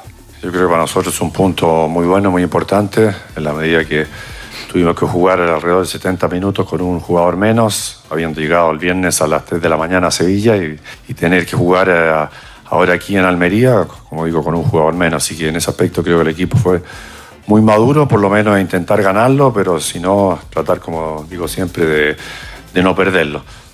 Jornada 18 en segunda división, ha A ver, ganado... atención, muy atentos. ¿Cómo ha muy quedado? atentos. El Burgos jugaba en Amorebieta, ¿no? Sí. Ya ha ganado. Primera victoria fuera de casa. 1-0 ha ganado el Burgos al Amorebieta. El partidazo de la jornada ha sido el Racing de Ferrol Albacete. Ya ha pasado, ¿viste? Ya lo ha dicho y ya. Hay que seguir con los demás que han jugado. Venga, dale, dale. eh, No, pues ha habido muchos goles. Mira, Ha- los goles que ha no hemos tenido en partidos. primera hoy, ahí ha habido Primero muchos. los ha habido en Ferrol. Racing Ferrol 5, Albacete 4.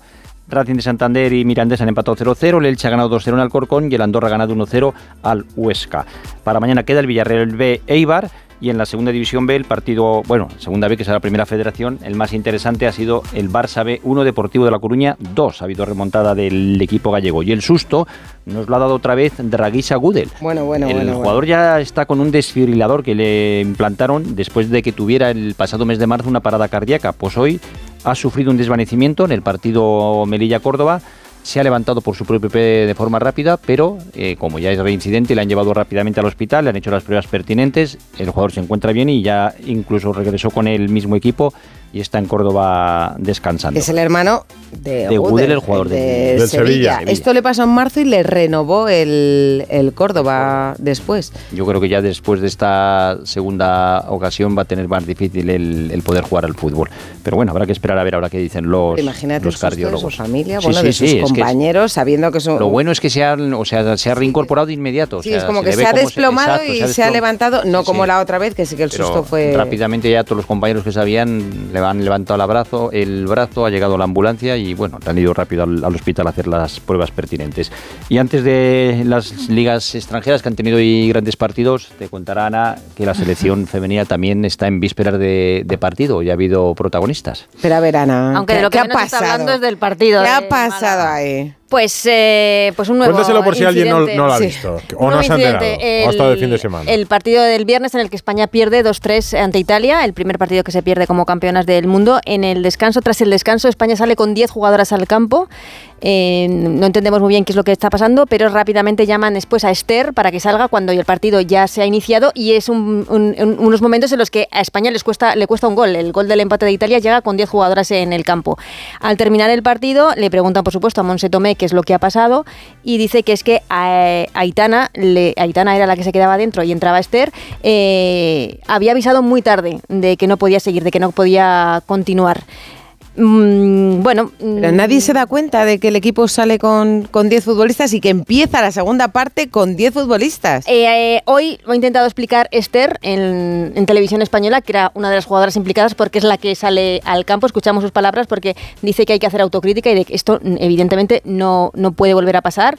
Y no es que culpe, pero que señala tanto a Aitana como al staff técnico. Mira, yo en ese momento no entendía nada, yo me sentaba al banquillo y de repente veo que el partido ya ha empezado, eh, me miran, eh, habla Monse Irene y me llaman y me dice, tienes que salir sin calentar. Y yo, eh, vale, pues eh, o sea, es lo que tengo que hacer, tengo que salir a ayudar al equipo. Y claro, en ese momento yo ya salgo para sacar de puerta porque pasa el 1-1. Eh, bueno, yo en ese momento no entendía nada, o sea, la información que tengo ahora es que, mm, es que realmente eh, la información llegó tarde de, de- del cambio. También creo que es algo en lo que tenemos que trabajar, tanto estás como, como jugadoras, como en este caso Aitana. La información tiene que llegar antes, lo primero por el equipo, porque no podemos dejar el equipo con 10, creo que es un error eh, importante. Y luego también está el staff ser capaz de actuar muchísimo antes. No puede dejar que el equipo empiece una segunda parte con 10 jugadoras. O sea, no, no se puede permitir. Y algo en lo que vamos y en lo que queremos trabajar. Esa, es- esa es la realidad. Es una crítica a todas, incluyendo a la entrenadora. Eh, por muy tarde que lo comunique Aitana, por muy tarde que lo comunique, como si es cuando sus compañeras están saliendo ya al túnel de vestuarios camino del césped, por muy tarde que lo comunique, España no puede empezar con No, yo- yo- Porque de la misma forma que Esther sale sin calentar, podría salir sin calentar antes de que comience la segunda parte. En ese mismo momento, si se sentó en el banquillo es que nadie le dijo que tenía que salir. Y si nadie le dijo eso es porque hubo un despiste terrible del staff técnico de la selección. Por muy tarde que Aitana lo diga, ha habido un despiste. Imperdonable. Porque encima el gol llega en el momento en el que España está el con 10. gol y el caos de después, caos. porque, porque en la segunda parte fue un auténtico caos. Lo que no quiero culpar directamente a Monse Tomé, pero, pero sí al staff. O sea, alguien tiene que estar pendiente de que no De que salen todas las jugadoras al campo contando, y que mira, Aitane no, a pero- alguien le ha dicho... si es que puedes hacer así, cuentas, mira, pues con el dedito ibas contando una, dos, tres. Bueno, pues, es pues- que falta una. Primer bienvenida que le han hecho a Markel Zubizarreta porque eh, al director deportivo, al director del área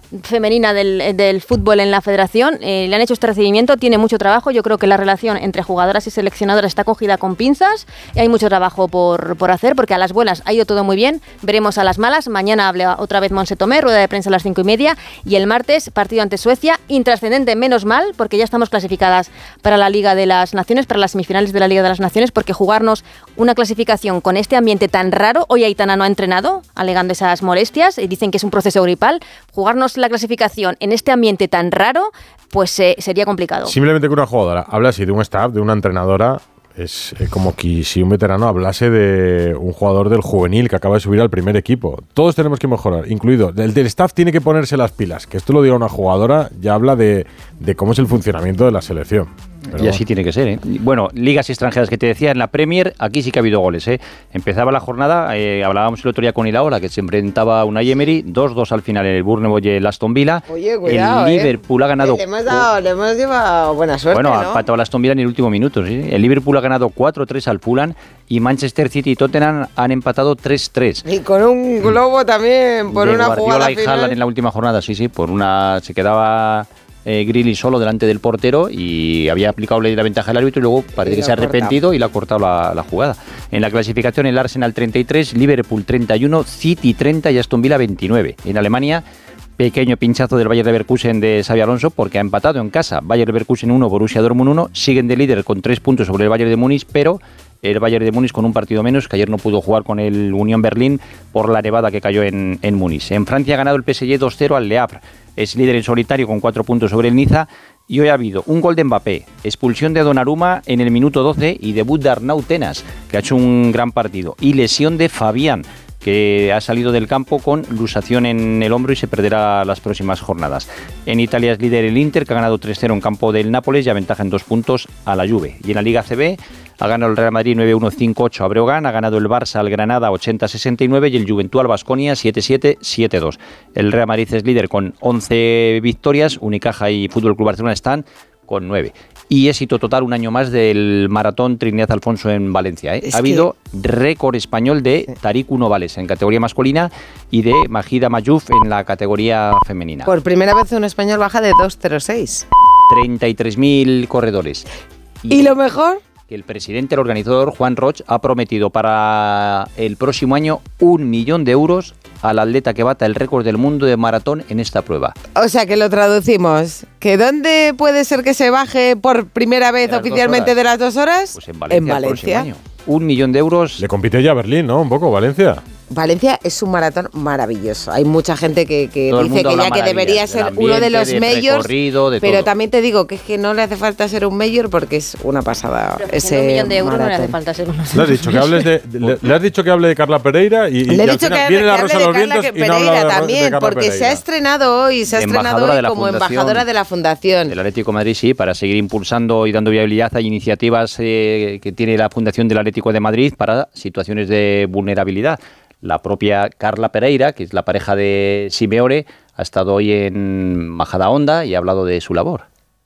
Pues muy contentos porque hoy tenemos más de 130 niños aquí compitiendo entre ellos con algunas necesidades especiales, otros con, con, bueno, con exclusión. Tenemos un equipo aquí con síndrome de Down que la verdad es que han salido victoriosos. Los hemos saludado y, y vamos, sus caras de felicidad eran un regalo para todos los que estamos aquí acompañándoles. No te quieres enterar. Era la segunda Copa Superación y hoy teníamos que terminar con, mira, con una mujer que fue madrina del Valladolid, además. Y 30 años socia del Real Madrid. Ayer se guardó el minuto de silencio al margen de Luis Blasco, que Sí, pues, por Concha Velasco. Madrid, también por Concha Velasco. Pues La chica Yeye, ¿no? nuestro recuerdo a Concha Velosca, con 84 años, falleció antes de ayer en Madrid. Pues con ella nos vamos. Volvemos mañana, ¿no? A las once y media, era la Rosa de los Vientos en Onda Un Cero. abrazo para Adiós. la familia. A mí me gustaba mucho Concha Velasco. de mi pobre corazón. Búscate una chica, una chica yeye, que tenga mucho ritmo y que cante en inglés. El